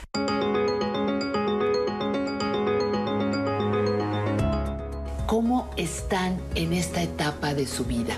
¿Cómo se sienten ahora que están con un poquito más de los 60? Poquito. Poquito. María, por favor. a Estamos ver. muy bien, muy productivas, muy contentas, con planes de hacer cosas todavía muy importantes. Y hemos hecho una carrera muy bonita porque todo nos ha gustado. Todo hemos... ¿Te diviertes? ¿Te Nos hemos divertido como enanas las dos, todo el tiempo. Y es una labor padre porque cambias de, de lugar, cambias de país, cambias de época, cambias de gente, cambias de equipo. Y eso es muy reconfortante. ¿Y tú, Tolita, cómo te sientes? Pues bien, yo, yo soy muy crítica con, con nosotras. Muy difícilmente me quedo muy contenta de, de las o sea, me, puede gustar lo que estamos haciendo, pero que yo me quede así, de qué maravilla lo que está. ajá. Siempre hay la duda, siempre hay esto, pero yo siento que con los años vas adquiriendo de veras una seguridad. Y ahorita como que estamos en otra etapa, ¿verdad? Ya, ya, ya menos de vete a la película, sino que ahorita estamos tratando de hacer una cosa como de recuperación de la historia del vestuario eh, Escénico. escénico en México. Entonces tenemos ya un archivo enorme porque nadie sabe a partir de cuándo empezó a firmar la gente como vestuarista, porque no se le daba crédito. En cine. Antes en el cine no había, no firmaban el vestuario. Entonces la película es de romanos, tráete tu traje de romano. Cuando es de época, pues a fuerza tiene que haber un vestuarista. Y no hay firmas hasta los 50, 40, hasta haber un crédito de, de- de- Sí. de vestuario. Valdespesa fue el que empezó. ¿Ustedes cómo descubren que pueden trabajar juntas? ¿Cómo encontraron esa Como a los cuatro años. Bueno, profesionalmente, profesionalmente. Yo hacía ilustración para libros de niños. Entonces tengo varios libros de niños. Y cuando nacieron mis hijos, llegó Tolita y me dijo, ya estuvo bueno. De los De niños. andarse reproduciendo. Y ayúdame porque tengo dos obras al mismo tiempo. Y tú nada más diseñas y yo me encargo de todo. Y la hice una que se llamaba La conspiración de la cucaña, que De- dirigió Tavira. Tavira y era sobre Alfonso Reyes. Y a la hora que vi mis dibujos dando de vueltas, Se me quitó lo bidimensional. Dije, Se- ¿qué no, cosa? se te quitó la maternidad. No, la maternidad sí, pero ya estaban sueltos los niños. Ya, ya. Ya estaban sueltos. Y, este, y entonces, desde ahí empezamos a trabajar juntas. Eh, Tolita, ¿y cómo, cómo llegan al, al- al vestuario? Yo desde siempre. Pero yo me disfrazaba todo el tiempo. Todo, eh, con mi todas las noches salía con un disfraz. que teníamos esa relación con mi papá que era muy, muy amable y muy chistoso. Ah, Mi papá me tuvo a mí a los 50 años, o sea, ya lo... Ya más grande. Ya más grande, y lo vivimos como un papá grande. Y al último, curiosamente, se interesó mucho en, en- en el trabajo de nosotras. Entonces, cuando hicimos Cronos con, con Toro. nuestro amigo del Toro, este, mi papá, por ejemplo, se leyó el guion y me dijo, te tengo una sugerencia para el principio y te digo cómo lo haces. Y hicimos una maquetita y le metió una gasa. No, bueno, nosotras enloquecidas, ¿verdad? Y nos prestó su viewfinder para, para que la trajera el fotógrafo este, durante la película. Y, este, y siento que eso fue realmente lo que, lo que ya cambió a otra etapa del- de, de nosotros con él. Y, cuando, y nunca nos separamos, María y yo. En el teatro, eh, el vestuario, eh, la escenografía, puede parecer muy básica la pregunta, pero ¿qué papel están jugando? Pues el vestuario, y esto es lo que, lo que cuenta la historia, en realidad lo que hace la historia verosímil. Sí. Pero, pero también hay que tener, bueno, si entiendo un poco la, la pregunta, este, hay, hay disciplinas que se imponen de repente. Entonces tú ves una obra de teatro y dices, este, estaba medio sobrado el actor o este, tenía no sé qué, un, un sillón del tamaño de un mundo que se veía desproporcionado o, o lo que fuera, pero estás ahí, lo puedes modificar, lo puedes ver, lo puedes, y lo puedes platicar con el director. Está vivo, ¿no? No queda como el cine para siempre. Pero eso es único, irrepetible, aunque lo grabes. Es este. El teatro es Efímero. efímero. Sí. Y mientras más te gusta la obra, va creciendo en tu imaginación conforme pasan los años. Digo, hay obras que sí son buenísimas y cada vez las recuerdas mejor. Para nosotros mucho es como el vestuario es, es como la verificación de la dramaturgia en escena. O sea, si estás poniendo tu, tu Chekhov, lo- no, pero, pero eso no quiere decir que lo tengas que vestir de la época de Chekhov, ni con los materiales, ni con nada. Tú te puedes brincar a donde quieras, pero lo que siempre les decimos a los alumnos es, ustedes pueden brincar de hacer a Carlota en bikini, si quieren. Digo, eso es lo que quieran. Pero tienen que saber qué es lo que están transgrediendo. O sea, primero tienen que saber por, por qué puede llegar a tener un puesto un, un- un bikini.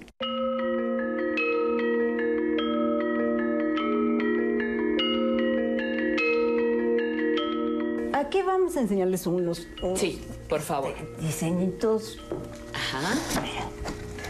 Este fue un Madame Butterfly que hicimos en Mérida. Sí. En mayo, Todos en Mérida. estos decidimos hacerlos nosotras de, de restos de telas. De... Y así se veía. De retacería, Sí, digamos. sí. Así son los kimonos. Esta es una pintura a mano, si la tocas. Sí. Con lo que hicimos todo el decorado de los vestidos. Todos estos son puntitos. Entonces, de estos, por ejemplo, cada vestido le hacemos un constructivo. Este es otro que hicimos en Mexicali, que era la señora Macbeth. Y aquí ves el constructivo. Debajo de esto lleva todo eso.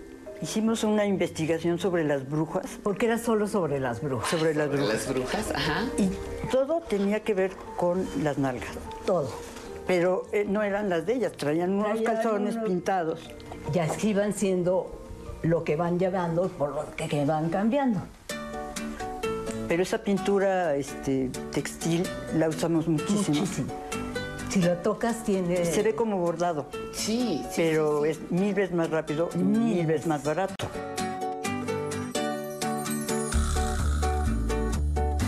Esto es lo que hicimos en España, que nos hablaron que si queríamos hacer una ópera en Granada, Esto es un, un- un dibujo de Lorca.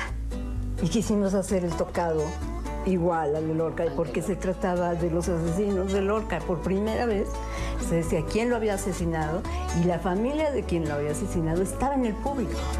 Bueno, este es una, un, eh, eh, un bordado que hacían en, en escena. ¿Cómo se sintieron cuando en un premio internacional, si no me equivoco, en Checoslovaquia, o las reconocen como las mejores vestuaristas del mundo? ¿Qué tal? ¿Qué era? Living Legends, que le No, dije a pero ese es. Living Legends. Ajá. Ese es ahora, el primero. El primero fue un premio fue un colectivo. premio colectivo que tuvimos. Ok. Y ahora nos, manda- nos hicieron un... En- fue hace, hace dos años. Leyendas vivas, Vivas. sería Yo pensé que era leggings, porque... Leggings. Living leggings, pero... La primera sorpresa fue que nos propuso la Comunidad de México. Porque de- eh, dijeron, ¿por qué no mandan a, la- a- a quienes piensan que fueron sus... que han influido más en, en ustedes y puros jóvenes votaron por nosotros. Y nos volvimos a ir a Praga y salimos en la portada del catálogo. Pero muy bonita experiencia y sobre todo la exposición en Praga es importantísima. Es una cuadrienal de teatro y este, como los donde va todo el mundo. Cuéntenme, por favor, quién fue don Gabriel eh, en esta etapa de formación y, y como, como padre de ustedes. Pues era como un dulcecito, porque llegaba de los estudios a comer todos los días. Cuando nos tocó todo al principio, Todo el principio, de- sin que nosotros nos dedicáramos No, a no esto. éramos niñas. Y llegaba, metía el coche y traía colgadas unas cosas de colores, de todos colores. Entonces nos hacía ver el jardín amarillo, verde. Este, ro- pero desde allí empezamos como a jugar nos pasara las películas, pero sí era muy generoso con su persona, muy simpático. Y con los, ya nosotras nos, nos adoró. Y lo adoramos.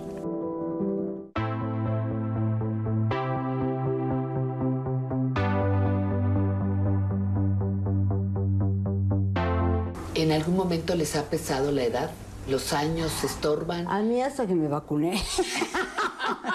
A ver, cuéntanos, por favor, esa parte. Sí, sí, sí, cuéntala. Me- vamos a cargar el refrigerador. No, ¿cómo vamos a cargar el refrigerador? Torta, ¿no? Le decía, es que ya no estamos en edad de estar cargando muebles. Digo, sí, muy intrépida toda tu vida, pero ahorita ya no. Ay, tú crees que somos viejitas y no sé cuánto. Cuando llegamos a, A la, a vacuna, vacuna. le dije, es la primera vez que sí te lo creo. Ahora sí, sí somos viejitas. Me Pero- sorprendió que, que fuera gente tan grande.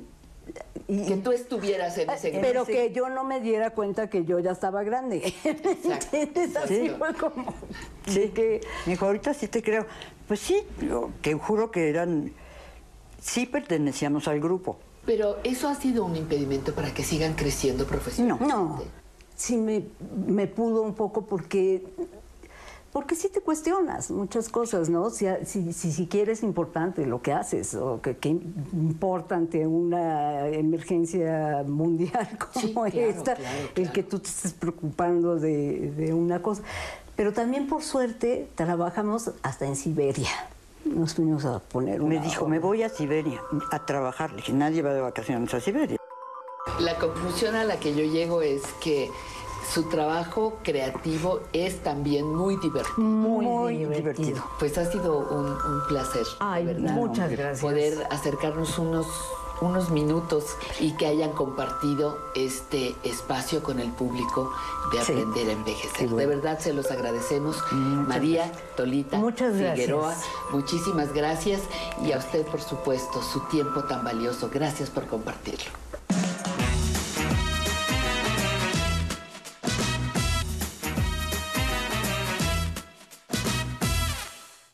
Mire qué rápido, mire qué fácil. Ya pasaron las dos primeras horas y vamos por la última. Pero tenemos un material de primera para acompañarle y para que no se mueva de donde está usted viendo nuestro programa. Mire, la sección Quiero sentirme bien. Nos acompañan en el estudio Elizabeth López Loyola y Patricia Guerrero Corona, terapeutas de familia, de pareja, tanatólogas, y vamos a platicar sobre algo que muy probablemente usted está viviendo. ¿Cómo nos organizamos? ¿Cómo entendemos a las nuevas familias reconstituidas a raíz del COVID. Ha habido muchos cambios, ¿verdad? De eso vamos a hablar hoy. Recuerdos vivos con Emilio nos trae al cinefotógrafo Gabriel Figueroa en nuestra, en nuestra sección Recuerdos vivos. Y a continuación no se puede perder usted la siguiente entrevista. ¿Se acuerda de Avándaro? ¿A poco estuvo usted ahí? No. Uh, le va a interesar esta sección entre letras e historias.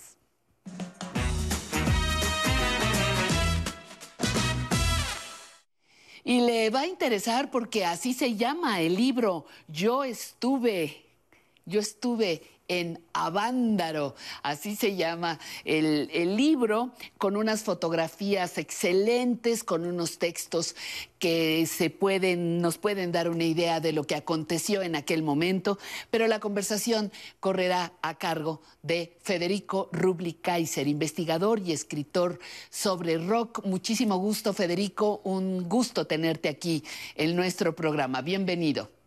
Muchísimas gracias, un placer estar aquí con ustedes. Gracias por la invitación. Oye, eh, Federico, y, para mí es una, una sorpresa, te veo tan propio, con un saco, con una... ¿Cuántos años después? 50 años después. Te veo tan serio, tan, tan este, eh, bien portado, pero estuviste en Avándaro. ¿Qué fue este festival en nuestro país? ¿Qué significó para la historia del rock en México? Claro que sí. Mira, fue definitivamente un hito, un parteaguas, no solamente para la historia del rock, sino también para las expresiones juveniles. O sea, en ese momento estábamos inmersos en la contracultura juvenil. eh, y bueno, no hay que perder de vista que toda esta relevancia del Festival de Avándaro eh, viene porque hay que ver el contexto en el cual se da este magno festival. Y digo magno festival porque yo calculo que fuimos cerca de 300 mil jóvenes que nos reunimos ese sábado y domingo 11 y 12 de septiembre del año 71 ahí en Avándaro. No hay cifras oficiales, pero ciertamente yo pienso que sí fuimos como 300 mil, ¿no? Ahora, decía yo que el contexto es muy importante. ¿Cuáles eran los dos contextos realmente relevantes que eh, pues, hacen que el resultado de Avándaro haya sido el que fue? Bueno, primero, no hay que olvidar que estábamos en un régimen pues muy, muy autoritario. Era el PRI gobierno fuerte, patriarcal, monolítico, que todo lo quería controlar, ¿no? Y en ese afán de controlar todo, pues claramente lo que quería era también controlar las expresiones de juventud. Obviamente tenían ya muy fresco lo que había sucedido tres años antes, El en el 68, 68, claro. y tan solo a tres meses del, del- del jueves de Corpus del 10 de junio, ¿no?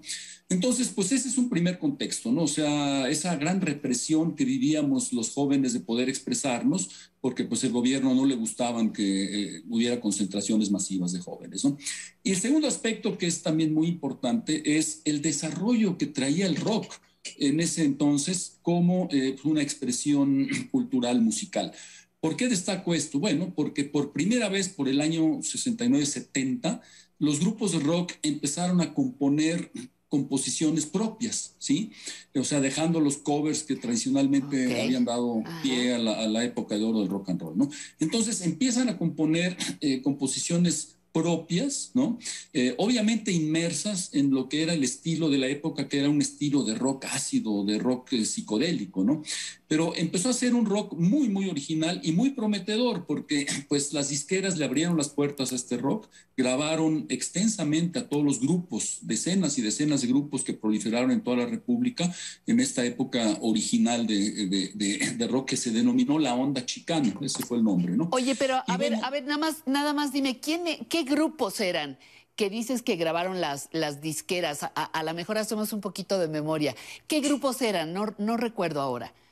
Desde luego, mira, y son grupos que si tú oyes hoy día a 50 años estas grabaciones, te vas a sorprender de lo fresco y de lo, de lo original que suenan. Bueno, grupos, por ejemplo, provenientes de Tijuana, Peace and Love, El Ritual, los Duk Duks, que eran sí, de sí. Durango, pero se, se formaron en, en, este, en Tijuana, ¿no? Ajá. Eh, de Guadalajara había muy buenos grupos, ¿no? De Guadalajara la Revolución de Emiliano Zapata, el grupo Bandido, el grupo eh, 39.4, el grupo La Vida, y de la Ciudad de México, pues desde luego hay que destacar La Tinta Blanca, Tequila, y desde luego el grupo de Alex Lora, que en ese momento eh, que Three iniciaba Souls. se llamó el Three Souls in My Mouth, ¿no? Y bueno, hay decenas más, pero esas grabaciones, si tú las escuchas hoy día, realmente nos va a sorprender la originalidad eh, y la fuerza de ese rock de hace 50 años. Y, y a 50 años de, de esta experiencia, ¿qué ha pasado con el rock en México? Bueno, desafortunadamente a Vándaro eh, fueron dos cosas a la vez, ¿no? Fue la cima de todo este proceso de la onda chicana de rock original, ¿no? Porque ya lo único que nos faltaba era tener un festival masivo, ¿no? Pero a la vez, dada la censura que eh, desató el Estado mexicano, porque realmente se atemorizaron ante la capacidad de convocatoria que tenía el rock y pues no les gustó que se juntaran tantos jóvenes porque lo que querían era controlar todo y que no hubiera pues eh, que no diera pie a que los jóvenes pudieran cuestionar el régimen prevaleciente, ¿no? Entonces viene a la vez pues la caída del rock mexicano a un profundo abismo de represión y de prohibición, ¿no? Y fue muy desafortunado porque pues ese movimiento tan promi- prometedor que traía la onda chicana se viene abajo y esa, esa represión y esa censura al rock dura más o menos de 10, casi 12 años, en donde el rock tuvo que huir a la marginalidad, a la semiclandestinidad, pero fue realmente muy desafortunado porque todo ese desarrollo pues se coartó, se vino abajo y pues eh, privó a toda una generación de músicos de desarrollar su creatividad.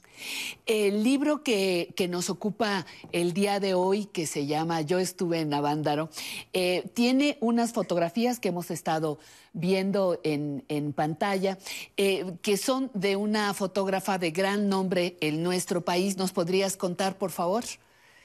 Sí, sí, por supuesto. Fíjate que Graciela Iturbide y yo, pues eh, no nos conocíamos, no nos topamos en Avándaro, ¿no? Los Ajá. dos fuimos a Avándaro, pero pues en, en Caminos capacidades diferentes. ¿no? Ajá, ajá. Exactamente, ella fue a fotografiar. eh, originalmente habían mandado a fotografiar la carrera de autos, porque eh, el concierto se dio en el marco de una carrera de autos que, bueno, finalmente nunca se llevó a cabo por, Ajá. por el tumulto, ¿no? Pero ella fue a eso, entonces ella misma dice, bueno, dice, a mí ni me gusta el rock, ni entiendo el rock, pero ya que estaba yo ahí, pues me dediqué a fotografiar lo que vi. Claro. Lo que vio son unas espléndidas fotografías, que es un testimonio gráfico único sobre este, qué fue lo que sucedió en Avándaro, ¿no? Ahora, Graciela fue lo suficientemente cuidadosa de preservar a lo largo de décadas los negativos de, de esas fotografías, ¿no? Y entonces hace un par de años eh, la, la editora de la editorial Trilce habla con ella, le dice que tiene estas fotografías y surge la idea de por qué no conjuntar el testimonio gráfico de Graciela con un texto vivencial que es mi crónica vivencial. Entonces yo digo que fue una conjunción muy afortunada de dos personas que no nos topamos en Avándaro, no nos conocimos, pero que ahora a 50 años ofrecemos este testimonio con- conjunto. Oye, Federico, en su momento, en 71, cuando aquí en México ni cuándo íbamos a tener la esperanza de que se autorizara un concierto de rock, no había conciertos eh, de rock, pero ¿cuál fue el impacto social? Cuando ahí eh, viendo el libro, disfrutando las, las fotografías, pues tuvieron su- sus ocho columnas en alarma, se les acusó de, eh, de generación, depravación, este, bueno, de todo. Eh, ¿y ¿Cuál fue el impacto y cómo lo miras hoy a 50 años de distancia? Fíjate que a 50 años de distancia lo miro hacia atrás, pues ya con más objetividad, con menos emotividad, ¿no? Porque pues yo era muy joven, yo tenía 17 años cuando acudí a, a Vándaro, ¿no? Sí. Y claro, o sea, viví yo también en carne propia lo que fue la represión, la censura de Avándaro, ¿no? Pero en su momento, aunque la hayamos vivido, pues no nos percatábamos de, de- de por qué había sido eh, esta, esta, esta reacción tan virulenta por parte del gobierno, ¿no? Entonces ahora, a 50 años mirando atrás, pues puedo analizar esto con mayor frialdad, con más elementos, ¿no? Y por eso es que en mi libro me dediqué a hacer toda una investigación, consulté muchas fuentes, inclusive fuentes oficiales como los expedientes de la de Dirección Federal de Seguridad, pues para tratar de explicar, o sea, lo que me motivaba era tratar de explicar por qué un evento realmente sano de 300 mil jóvenes para escuchar rock propició que el grupo gobernante de ese entonces se asustara tanto y pues eh, diera un castigo realmente sobremedido ¿no? Eh, a esto y que pues, realmente castigaron al rock y al desarrollo juvenil de la música pues por más de una década. ¿no? Entonces encuentro varias explicaciones a ese respecto. A, a ti personalmente, ¿qué te pasó? Después, recién terminado a Vándaro, ¿qué viviste, Federico? Fíjate que viví dos cosas. La primera, la estigmación, porque como el Estado desarrolló toda esta campaña de desprestigio alrededor del festival con cosas que no fueron ciertas, ¿no? Que fue una reunión de degenerados, este, marihuanos, etcétera, ¿no? Entonces, claro, ese estigma a los jóvenes pues nos quedó muy marcado, ¿no? O sea, tú decías, yo estuve en Avándaro e inmediatamente pensaban mal de Sí, ti, sí, ¿no? O sea, decían, no, este es un degenerado bueno para nada, ¿no? Eso fue lo primero. Ajá. Pero lo segundo es que también yo vivía en carne propia la censura porque yo en esa época escribía en un semanario de rock que era muy conocido en la época que se llamaba México Canta. Y bueno, también fui a Vándaro eh, también cubriendo pues, el evento para la revista. Cuando yo regreso muy contento de Avándaro, claro, veo toda la, la- la parte de la prensa que empieza a censurar el evento, ¿no? Pero bueno, empecé yo a publicar pues cosas de, acerca de mi experiencia en Avándaro. Y como a las dos semanas el editor de la revista me dice, mira, me llamaron de gobernación y yo no quiero tener problemas. Entonces, por favor, ya no escribas sobre Avándaro, ya no escribas sobre rock mexicano. Hay muy buenos discos de grupos británicos y extranjeros. Reseña esos discos, pero por favor, ya no escribas de rock mexicano. Híjole, eso, eso, eso duele, ¿no? En un momento con, en un momento como el que vivías después de Avándaro a título personal, es una censura absoluta, directa, ¿no? Claro. ¿Qué, qué le recomiendas a los jóvenes de hoy para, para acercarse? ¿Qué pretextos les pones para acercarse a tu libro? Mira, yo creo que uno de los objetivos principales que yo persigo con este libro es reintegrar a la memoria colectiva un evento histórico que se le ha negado durante todas estas décadas el que ocupe su lugar en la justa dimensión que merece de la historia eh, cultural y sociocultural de México. ¿no? Entonces, el llamado es para los jóvenes para que se interesen por esta pieza de la historia, o sea, que lo vean como una cuestión histórica, no simplemente como una curiosidad ahí que sucedió hace muchos años, ¿no? sino que realmente se dediquen a entender históricamente qué fue lo que pasó. ¿Por qué? Porque hoy día los jóvenes acuden a conciertos masivos con la mayor naturalidad. Exacto. Están muy bien organizados, van al Vive Latino, van al Foro Sol a grandes conciertos, y ellos creen que esto siempre fue así. Entonces, acercándose a la historia de Avándaro, se van a percatar que lo que tienen hoy es gracias a que la generación previa de sus padres y quizás hasta de sus abuelos tuvieron que luchar contra corriente y eh, combatir todo tipo de adversidades para poder seguir desarrollando el rock y poder seguir escuchando y gozando el rock. Entonces, toda esa lucha fue lo que llevó a que, pues, hoy, después de cuatro o cinco décadas del festival, tenemos esto que los jóvenes pueden gozar. Entonces, yo quiero que los jóvenes no olviden que nada es de gratis, ¿no? Esto fue gracias a la lucha que la generación previa, la generación Avándaro, hizo. Pues muchísimas gracias, Federico Rubli Kaiser. Te agradezco muchísimo que hayas estado con nosotros, que nos hayas traído este recuerdo y usted no se olvide el título del libro. Yo estuve en Avándaro. Muchísimas gracias y pasamos a nuestra siguiente sección, oficios. Hasta la próxima, Federico. Gracias. Muy gracias a todos.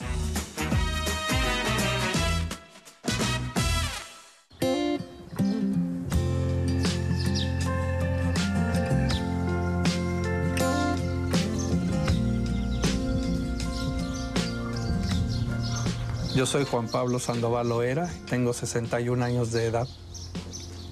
Yo nací en la delegación Iztacalco. Cuando yo tenía yo seis años nos, nos cambiamos aquí a Iztapalapa. Entonces yo tengo desde los seis años aquí, hablamos de que pues ya son 57 años, 56 años de estar aquí. Pues trabajaba y estudiaba en, en las vacaciones. Este, nada más terminé la mitad del- de la preparatoria y pues ya este, me puse a trabajar en forma. Bueno, yo desde niño siempre me gustaron las motos. Yo tendría seis años y un tío mío tenía una Harley y llegaba y tenía un, él vivía en un predio muy grande y ahí adentro nos daba vueltas en la Harley y yo desde entonces me gustó. Tendría yo seis años. Tienes la bicicleta, piensas que es una moto, quieres que haga ruido y de ahí empecé a, este, con los trabajos que agarraba ocasional a juntar el dinero, el dinero, el dinero. Cuando tenía 15 años yo me compré mi primer moto. No era muy grande, era una Honda 90, una Islo Honda 90. Pues mm, ya fue como por 1980 que ya este, los amigos tenían las motos descompuestas, despintadas, ¿no? Pues tráemela. Yo la pinto y yo la arreglo. Tenía yo esta- esa edad de 15 años tuve, pues no le sabes casi nada. Y me fallaba la moto, iba a algún lugar y te engañaban. A ver, déjamela y este, te hacían cobros excesivos. Incluso una vez la llevé a afinar y nada más limpiar, cardearon la bujía y se la volvieron a poner y me cobraron todo. Aquí tenemos mm, 30 años viviendo en esa parte, pero yo desde que me casé con mi esposa, este, me salí de la casa, o sea, yo he vivido fuera, o sea, rentando y todo hasta que logramos comprar este predio y hacer la casita para mis hijos. Somos mi esposa y yo, eh, todo el mundo sabe, tenemos 43 años de vivir juntos y este, pues siempre ha sido mi compañera, te digo, para mí no es mi brazo derecho, son mis dos brazos. Sí, pues aquí en la sociedad ahora ya te acepta, porque mucha gente que en un principio criticaba que andabas en la moto, que hacía ruido, ahora yo los veo que traen sus motos y yo les pregunto, oye, ¿y qué te parece la moto? No, pues me ahorra tiempo, me ahorra mucho dinero y me divierto. O sea, ahora ya hay otra perspectiva de, de cuando yo inicié lo del motociclismo. La verdad, el apoyo de mi familia, mi esposa, de mis hijos ha sido básico para ir superando todo esto. Ahora sí que todo funciona porque ellos me apoyan. Se han tolerado, pues la forma de, de uno de vivir para mucha gente, pues es medio ilógica o loca. Pero pues eh, gracias al apoyo de ellos va funcionando, la verdad. Yo, nosotros empezamos a comprarle a una persona que vivía o vive o tiene un taller en la colonia Roma. Él, yo, para mí, fue de los primeros importadores que traía motos mm, de deshuese o de lote. Eh, hace, mm, bueno, en el 2000 le empezamos a comprar, le compramos un lote de, de 8 o 10 motos. Obviamente motos ochenteras que tú vas, las lavas, las pintas, les cromas, las echas a andar, las vendes y luego las que siguen. Entonces así fue como iniciamos nosotros en más o menos en el 2000 a comprar los lotecitos de motos. Este, motos inglesas, tengo motos alemanas, tengo unas italianas, que, que yo sé que actualmente ahorita que está en auge como la, el movimiento retro, sé que pueden costar un- algo de dinero. Y mi hijo tenía esa inquietud de, de, este, de él, irse a Estados Unidos para traer las motos. Entonces le insistió muchas veces, estuvo batallándole para conseguir su, su visa. Nos conviene porque ya podemos traer 10 motos, 15 motos. Esa es la idea de ir y escogerlas que estén en buen estado o que tú veas en la subasta que está buena y ya este, la puedes traer. Pues, bueno, la compañía de mi hijo se llama Jason Importaciones. Entonces aprendes de otras personas a hacer los negocios. Puedo manejar todo el día, desde las 7 de la mañana hasta las 8 o 10 de la noche. Pues yo siento que me llena de energía, o sea, este, ahora yo traigo un grupo de personas, soy el presidente de un motoclub. Y este, es un club realmente, porque motoclub es cuando nada más es cosa de hombres. Aquí lo manejamos familiar porque metíamos a mis hijos y todo. Hay gente que tiene las mismas ideas que nosotros, puede llevar a su familia, compartimos, no somos un grupo belicoso. No, pues ahora ya me canso más. Ya anteriormente te comento, yo podía trabajar me levantaba a las 7, 8 de la mañana, tenía que hacerlo de mecánica, lo que fuera. A las 4, 5 de la tarde me iba en el taxi. Ahora ya actualmente, pues este, ya no tengo la fuerza igual, ya te cansas, ya creo que me da sueño eh, en muchos ratos. Pues mm, yo les digo que mientras yo, Dios me deje despertar, yo este, quiero seguir trabajando, no, Aparte de eso, tengo muchos proyectos, tengo muchas motos que a lo largo de este tiempo fui comprando con la idea de restaurarlas y venderlas y se me acumularon. Pues yo creo que lo más sano es hacer lo que te gusta, no hacer caso de porque todos te dicen que no hagas esto, que no hagas lo otro. Pero yo creo que nunca es tarde para seguir realizando tus sueños.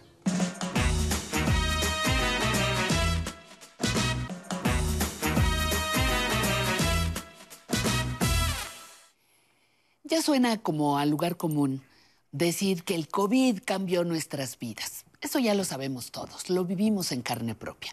Sin embargo, hay lugares, áreas de nuestra vida que se han visto más afectadas que otras.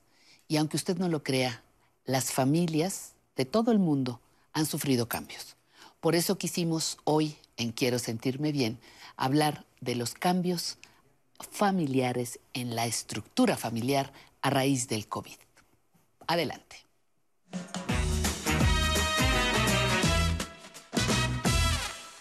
Elizabeth López Loyola, bienvenida, muchísimas gracias. Gracias, Patricia Pati. Guerrero Corona, gracias por estar Gracias. aquí. Pati y Liz, terapeutas de familia, de pareja, tanatólogas, con quien conversábamos hace unas semanas y hablábamos de estos cambios en la familia de todo el mundo, pero hablaremos de la familia mexicana. El COVID transformó esta estructura. ¿Por qué, Liz? Mira, Pati, claro que transformó esta estructura porque de pronto abuelos que ya estaban en otra posición se quedan, su- alguno de sus hijos muere o mueren eh, el papá La- y la mamá, la- la, sí, pareja, sí, sí. y entonces vienen a vivir los, los hijos, ¿no? Dependiendo de, de las edades que tengan. Eh, o en la familia se muere una de las, de las partes, ya sea el papá o la mamá, y entonces la familia también se transforma.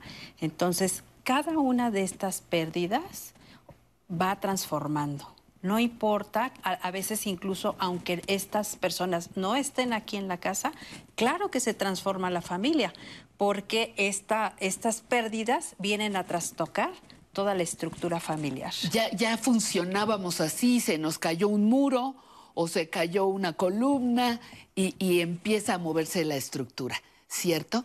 ¿Qué implica eh, en cada uno de los miembros de la familia?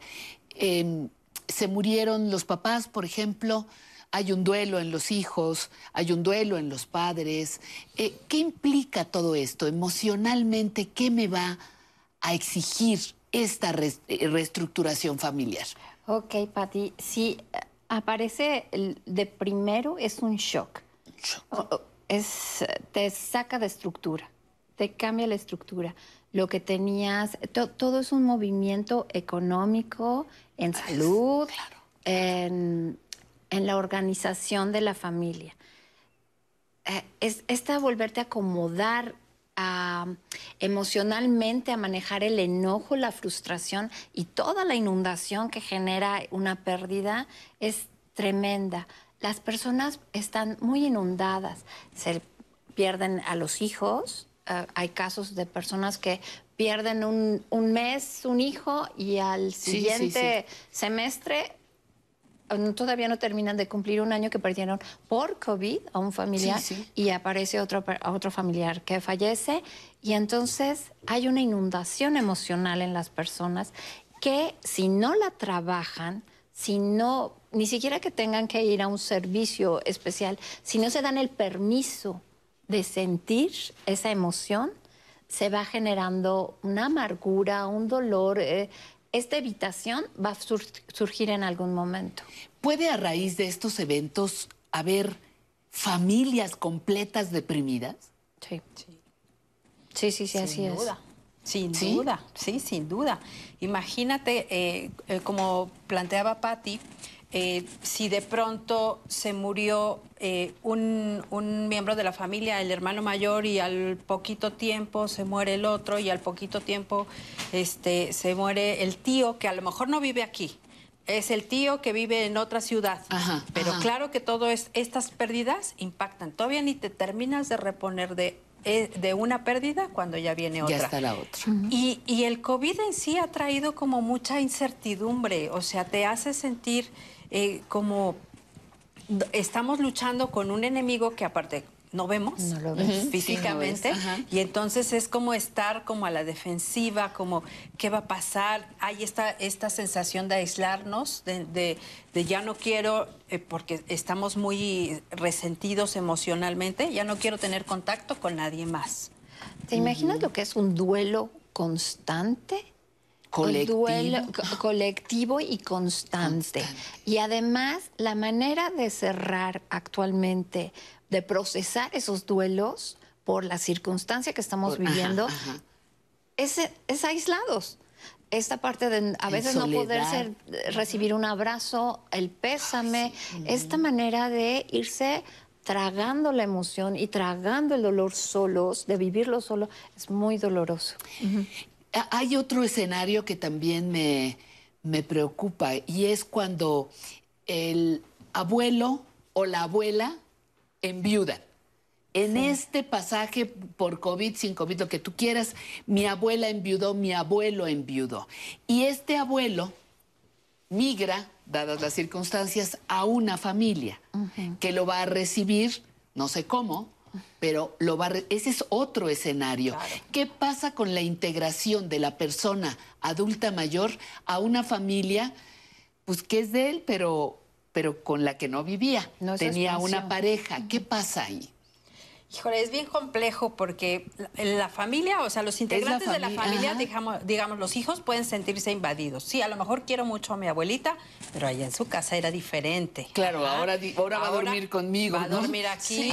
y- vino a modificar a lo mejor la estructura porque yo tuve que ceder mi recámara. Exacto. Entonces, eh, esto, claro que nos va a impactar, des- como decía Patti, desde la forma económica, funcional, social, o sea, Emocional. emocional, de todas formas nos va a impactar. Ahora, eh, estamos hablando desde la parte de la familia que la recibe, de algún miembro de la familia que la recibe.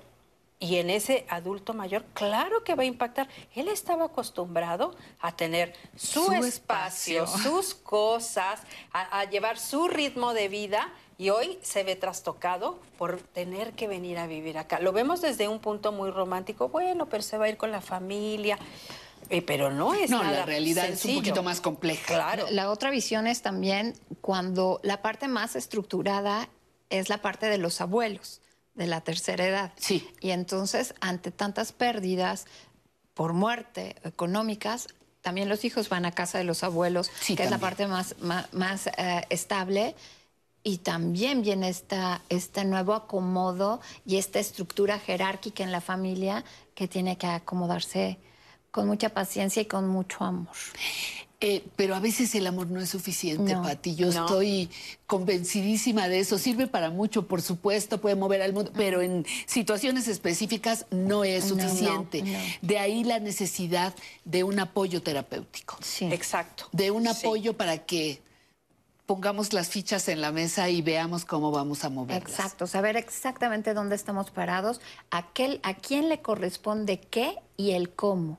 Eso es muy importante. ¿A quién le corresponde qué y el cómo en esta nueva estructura? En esta reestructura. Es que es como hacer, no lo pensamos así por lo que acabas de decir, que le damos mucho, mucha fuerza y mucho impacto al amor y no es suficiente, Sí, no nos no, alcanza. no, no. Entonces tenemos que hacer un plan de vida como cuando estamos planeando hacer un viaje, como cuando estamos planeando hacer algo, una remodelación, algo que va a modificar, es exactamente igual. Y entonces, como dice Patti, ¿desde dónde? ¿Cómo nos vamos a organizar? ¿Cómo nos vamos a estructurar? Primero tenemos que vivir el duelo, esta parte, y a la, a la par tenemos que reestructurarnos. Ah, ok.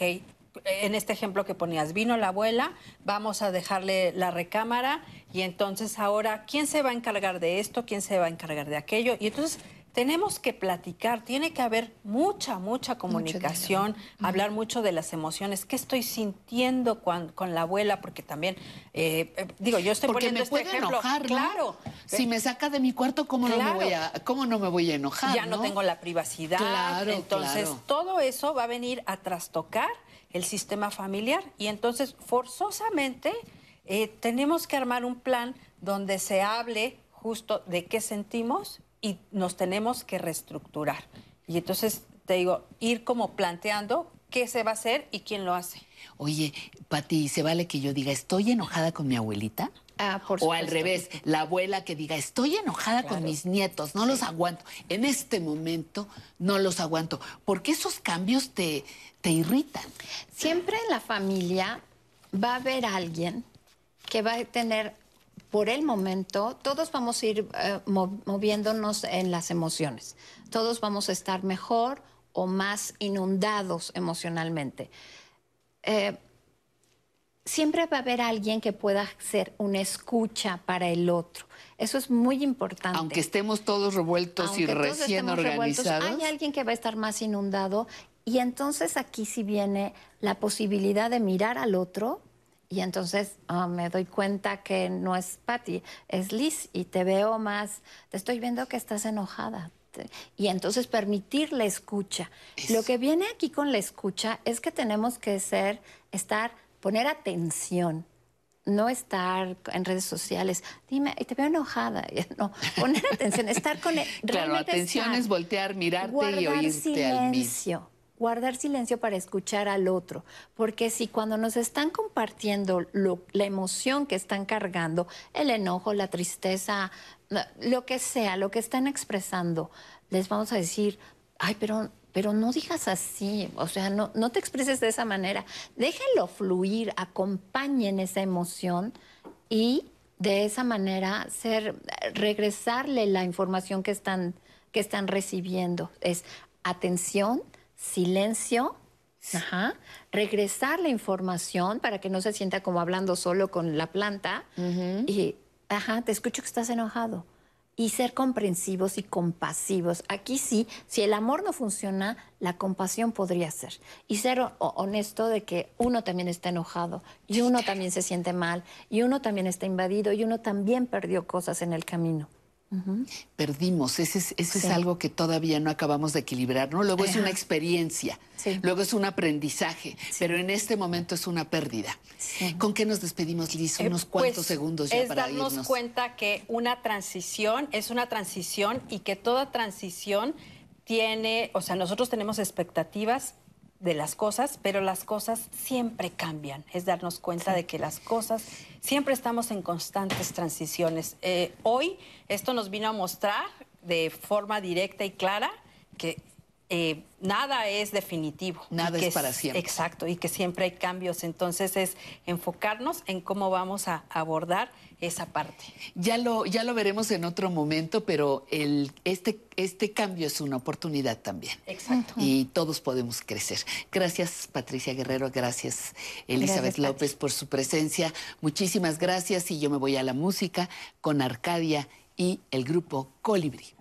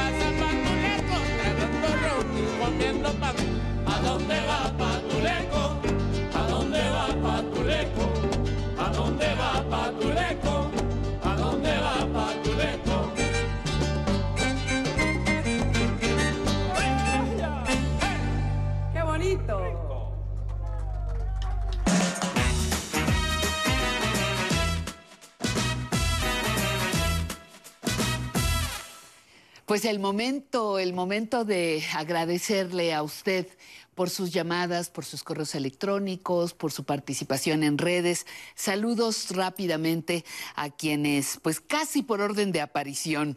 Julisa Mijangos, que con cierta frecuencia nos, nos habla. Buen día, Pati, a todo el equipo. Eh, de 10 el programa desde Coatzacoalcos, Veracruz, María Mercedes Rosales, Elisa Moreira, queridísima.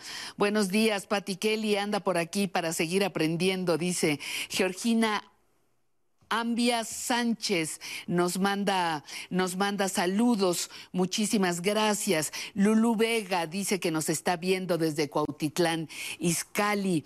Em, Agustín Rodríguez. eh, nos dice qué eh, radionovelas, qué programas de radio escuchabas y dice, dice que el cochinito, el rizómetro, o rizámetro y el ojo de vidrio, célebre el ojo de vidrio. Yo escuchaba, dice Beatriz Luna Clavel, yo escuchaba las novelas en la radio, eh, la de Pobre Panchita, Calimán, Chucho el Roto, mis padres escuchaban la radio y me acuerdo de aquella época. Malégula, lunática, lunática, ella no se perdía la tremenda corte. Hola, muy buenos días, nos dice Beatriz López Ramírez desde Río Blanco, Veracruz. Claudia Vargas, muy buenos días desde Cuernavaca. Reina Peña también está, le gusta la, la música que transmitimos. Elizabeth Rodríguez que dice que está muy contenta de ser adulta mayor. Y Aquí también hay otros. Don Lucio Rodríguez de Mexicali, Baja California. Él, él oía Calimán y el ojo de vidrio. Yo recuerdo el programa Cochinito y Calimán. Marta Sánchez de la Vega recuerda haber escuchado a Cricri en la W y radionovelas como Traje de novia, Cárcel de mujeres, Cuca la telefonista y Anita de Montemar, además de Panorama Folclórico, a quien mandaré un cariñoso saludo eh, con Felicitas Vázquez. Gilberto Martínez escuchaba a Carlos Lacroix. Eh, dice Esther Soledad que ella las novelas con Emma Telmo y José Antonio Cosío. Desde Oaxaca, escucharon La sombra del encino, Corona de lágrimas y Chucho el roto. En fin, muchísimas gracias por haber participado en nuestro programa. Eh, mandamos una una felicitación también desde Aguascalientes. María del Carmen Ramos Cortés manda una felicitación a Flora Cortés Mora, que está con sus 80 años. Les gusta mucho también saludos Aguascalientes de Jaime Buga Pulido. En la Ciudad de México. Saludos de Ricardo, a la abuelita de Ricardo Castro, porque su abuelita Nati está cumpliendo años y no se pierden el programa. Muchísimas gracias, tomamos en cuenta sugerencias, comentarios y ahora vámonos a los recuerdos vivos con Emilio.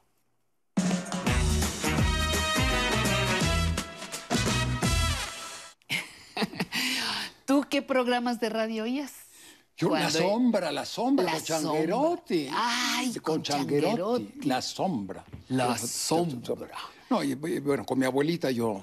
yo Fueron todo. épocas de radio muy Pues importantes. sí, mira, yo el año que entro compro 80 años. Así que comprenderás que. No lo digas. No, no, Vamos a guardarlo. No, en no estoy muy orgulloso. Estoy muy Vamos a ocultarlo, doctor. Oye, ¿a quién nos traes? Gabriel Mi- Figueroa. Mira, te quiero eh, pedir perdón, te traigo felicitaciones. Muy bien. Y quiero mandar felicitaciones en tu programa a dos gentes que no se pierden un programa tuyo. Ajá. Uno es el primer actor, Enrique Rocha. No me digas. Enrique Rocha. Enrique Rocha, mi hermano. Y el otro es el embajador Juan Antonio Mateos. Fue sí embajador no en. Marruecos, fue embajador en Israel, fue embajador en Kenia. En fin, un, un- un compañero mío de facultad de nuestra escuela. ajá. Nada más que se dedicó a la ciencia política y a las relaciones internacionales. Ok, muy Les bien, quiero mandar muy bien un dicho. saludo especial. Muy y te voy a bien. decir por qué. Porque el personaje del cual vamos a hablar hoy tiene antecedentes muy interesantes. El, su ante- un antepasado de luchaba con Miguel Hidalgo, ¿no? Un- un con Miguel Hidalgo, era de los insurgentes. Otro era nada menos que Juan A. Mateos, el periodista liberal, diputado, y, y termina siendo el director de la Biblioteca del Congreso. Juana Mateos tiene calles, ¿no? Juana Ujú, Mateos. Y ese se llama igual mi amigo Juan Antonio Ah, Mateos. Mateos. pero también es pariente del nigromante, porque el nigromante se casa con la hermana de Juana Mateos. Entonces ese es el embajador Juana Mateos, mi compañero, que me invitó a comer a la casa de Gabriel Figueroa, que era su primo hermano. Y mi amigo era también primo hermano, ¿sabes de quién? Del Adolfo López Mateos, pues el ya. presidente López No, Mateos. no, no, nada más. Esa es la tradición de Gabriel Figueroa. Esa es la tradición. tradición. O sea que no suficiente, no contento con su aportación al cine mexicano, además trae cepa, Tra- cepa pesada. Tra- trae un, un, uh, un linaje Un importantísimo, linaje, liberal, de luchadores que hicieron nuestra patria. ¿Por qué es importante ver y conocer a Te Gabriel voy a decir Figueroa? por qué. Porque Gabriel Figueroa es el creador del siglo, del, el creador del cine del siglo, del siglo XX Siglo XX. mexicano. Hizo 246 películas. Sin Gabriel Figueroa no existiría el cine mexicano. Su director Híjole, principal era el. Indio Fernández. Ajá. Y luego Magdaleno era el, el guionista. Y sus actrices eran María Félix, Dolores del Río, eh, Armendáriz y Jorge Negrete. Nada más. Nada más. 226 películas. Hizo con John Huston, su última película es Bajo el Volcán. Y además hizo una película donde me fotografió a mí, yo salía de monje, que se llama Divinas Palabras, Ah, pero dirigida ese por es de Ibáñez. de Juan Ibáñez, de Juan Ibáñez, sí, pero No, pero esa ya es contemporánea. es contemporánea, pero yo entonces trabajaba en la Cineteca y estaba yo encargado de las películas que iban a ir a los, eh, a, a los- Festivales. a los festivales. Y me metía por ahí y entonces me sacó una foto y luego me la regaló. Pero mi amigo me invitó a comer y luego después de comer hicimos una entrevista de tres horas y media. Es muy difícil hacer los programas que, tú, que hacemos nosotros Ajá. porque el, el editor tiene que escoger nada más 10 minutos de tres horas de estar platicando. Pues vamos a ver qué nos compartes de la entrevista con Gabriel Figueroa. Así Adelante. ¿Qué le recomendaría usted a un muchacho, a un joven mexicano, que quisiera dentro de 90 años que le hicieran un homenaje en el Lincoln Center, que le entregaran Arieles? Primero, estudiar pintura, digo, en los libros de pintura. Estudiar los flamencos, por ejemplo, que son los clásicos de la iluminación del cine. Ahorita ha cambiado la iluminación, a mí no me gusta. Como está ahorita realizando todas las películas, la iluminación no me satisface. Además, el blanco y negro, de que era mi fuerte, este, tiene una fuerza que no la tiene ni la tendrá nunca el color, la perspectiva. Por usted se para en un lugar y dice, aquí está, este es el lugar. Y ese es y ningún otro, nada más es ese. Así es de que se estudia la perspectiva, la iluminación, la composición, que son los tres factores para la fotografía. Yo solamente hice una copia un día, un- una acua- acuarela. La copié.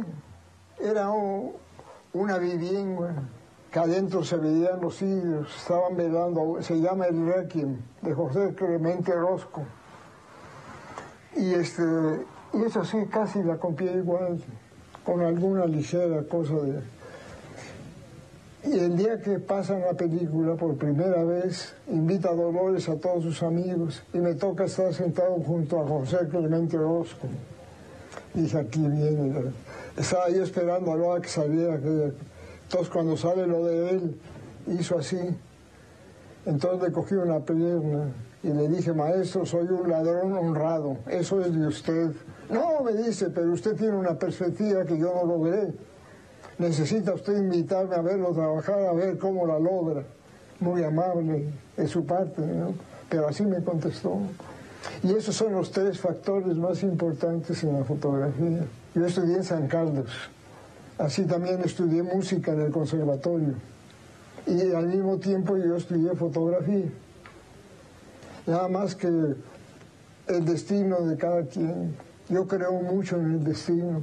El destino le marca a usted una cosa y usted no puede salirse de eso.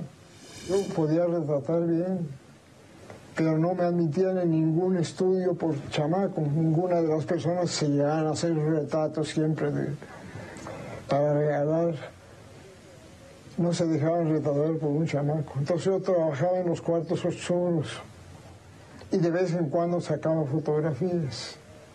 De repente llegó un fotógrafo de Guadalajara, venía de Chicago, José Guadalupe Velasco se llamaba, y, este, y venía con iluminación artificial, porque antes se retrataba con cortinas blancas y negras en las azoteas de las casas. Y este trajo la primera iluminación, él trajo los reflectores y todo. Y yo trabajé con él, la primera iluminación artificial.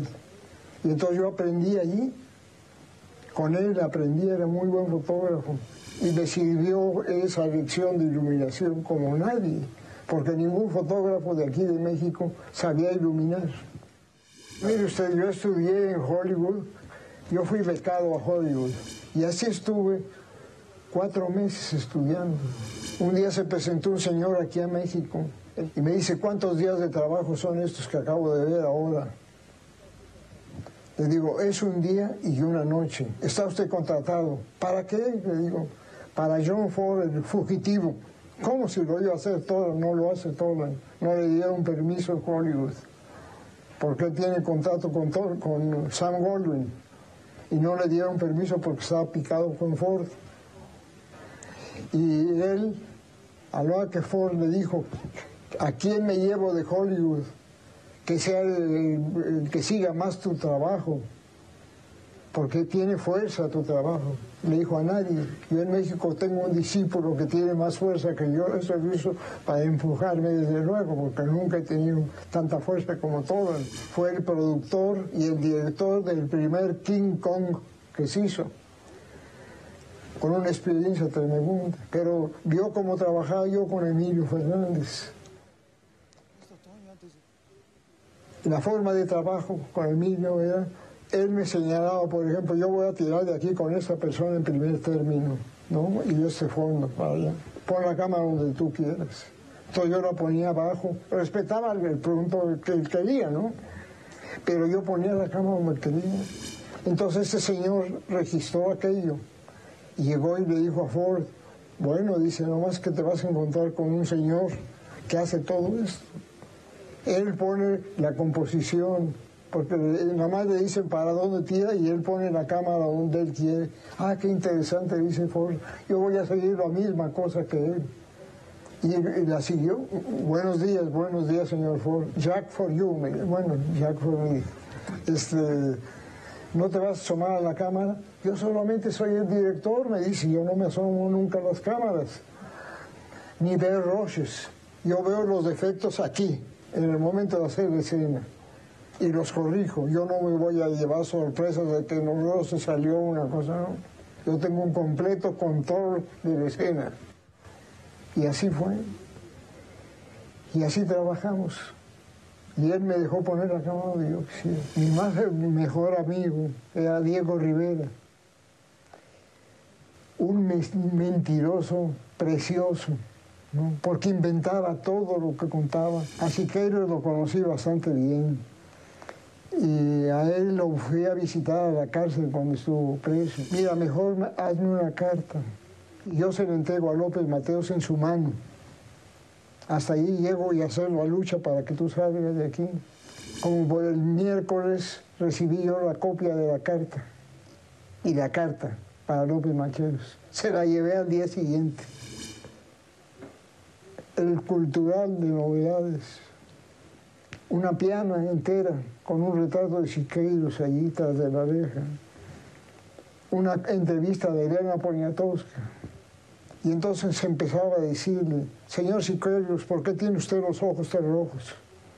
Dice, porque apagan la luz aquí a las 7 de la noche. Yo me estuve con una vela trabajando toda la noche para escribirle esta, una carta a un malvado funcionario. Así decía, sí, pues la regamos porque yo entregué esta carta en esta semana. Así es que estamos perdidos, vamos a hacer la lucha por otro lado. Éramos muy amigos. Él llegaba yo a las exposiciones de él a Bellas Artes. Y me decía, ¿vienes a ver qué te he robado? No, le digo, vengo a ver qué me llevo de ti. Ya de ahí me fui a Hollywood. Y de regreso hice allá en el Rancho Grande. Y mi primer premio internacional en el Festival de Venecia. Es el que ha hecho más dinero de todas las películas. De todas las tomas que usted ha hecho, ¿cuál le diría usted a un estudiante de cine que estudiara profundamente? Pues esa, el final de la mañana. Porque esa tiene día, noche, las sombras largas. Y de directores, John Ford es el mejor. ¿Cuál fue la que hizo usted con Ford? El fugitivo, de Graham Greene. Este, con John Huston hicimos La Noche de Iguana. ¿Fue la única vez que trabajó usted con Houston? No, después hice eh, este, el volcán, bajo el volcán con él. Aquí un, un señor, Rosen, un director que había ganado un Oscar como director, muy bueno, muy inteligente, me venía a proponer una película de toros a que yo la fotografiara, pero yo ya tenía el compromiso de hacer los olvidados. Primero son los homenajes que he tenido fuera de México, muy importantes, porque si usted recorre los homenajes que me han hecho, por ejemplo, en Nantes, en Francia, hace dos años, en eh, Valladolid, en España, el año pasado, en Hollywood, donde entrega los Óscares, allí me hicieron un homenaje. Pasan películas, fragmentos de mis películas, para dar una idea de como de 15 películas. ¿Cuál es el estilo mío? De allí pasamos a San Diego, de allí pasamos a Colorado, a Minnesota, a, a- a Canadá y después el más importante de todos, el Lincoln Center de Nueva York. Allí me hicieron hace dos años. Fantástico. Hay que seguirle. Hay que seguirle. Ya, ahorita ya, que siga pasando la entrevista. Excelente. Qué, qué oportunidad tan maravillosa. Fue fantástico. Mira, como sé que tenemos muy, Muy poco tiempo, tiempo. quiero que tu público sepa que entre las cosas muy importantes que le debemos a ese hombre es nada menos que el creador de mi sindicato, porque yo hago películas. es el, el STPC, Sindicato de Productores y Técnicos No. Sindicato de Trabajadores. de Trabajadores y. Técnicos de la... de la- STPC. Bueno, yo ahí pertenezco al sindicato. Ese sindicato lo hizo Gabriel Figueroa, Cantinflas y Jorge Negrete. Ándale. Se juntaron los tres y organizaron un sindicato especial para defender los intereses de la gran cinematografía francesa, digo mexicana, Mexicana, ajá. que es la que ha dado la, la imagen de México al mundo. Estamos hablando de, qué año? Yo que es en la época de Miguel Alemán, fíjate.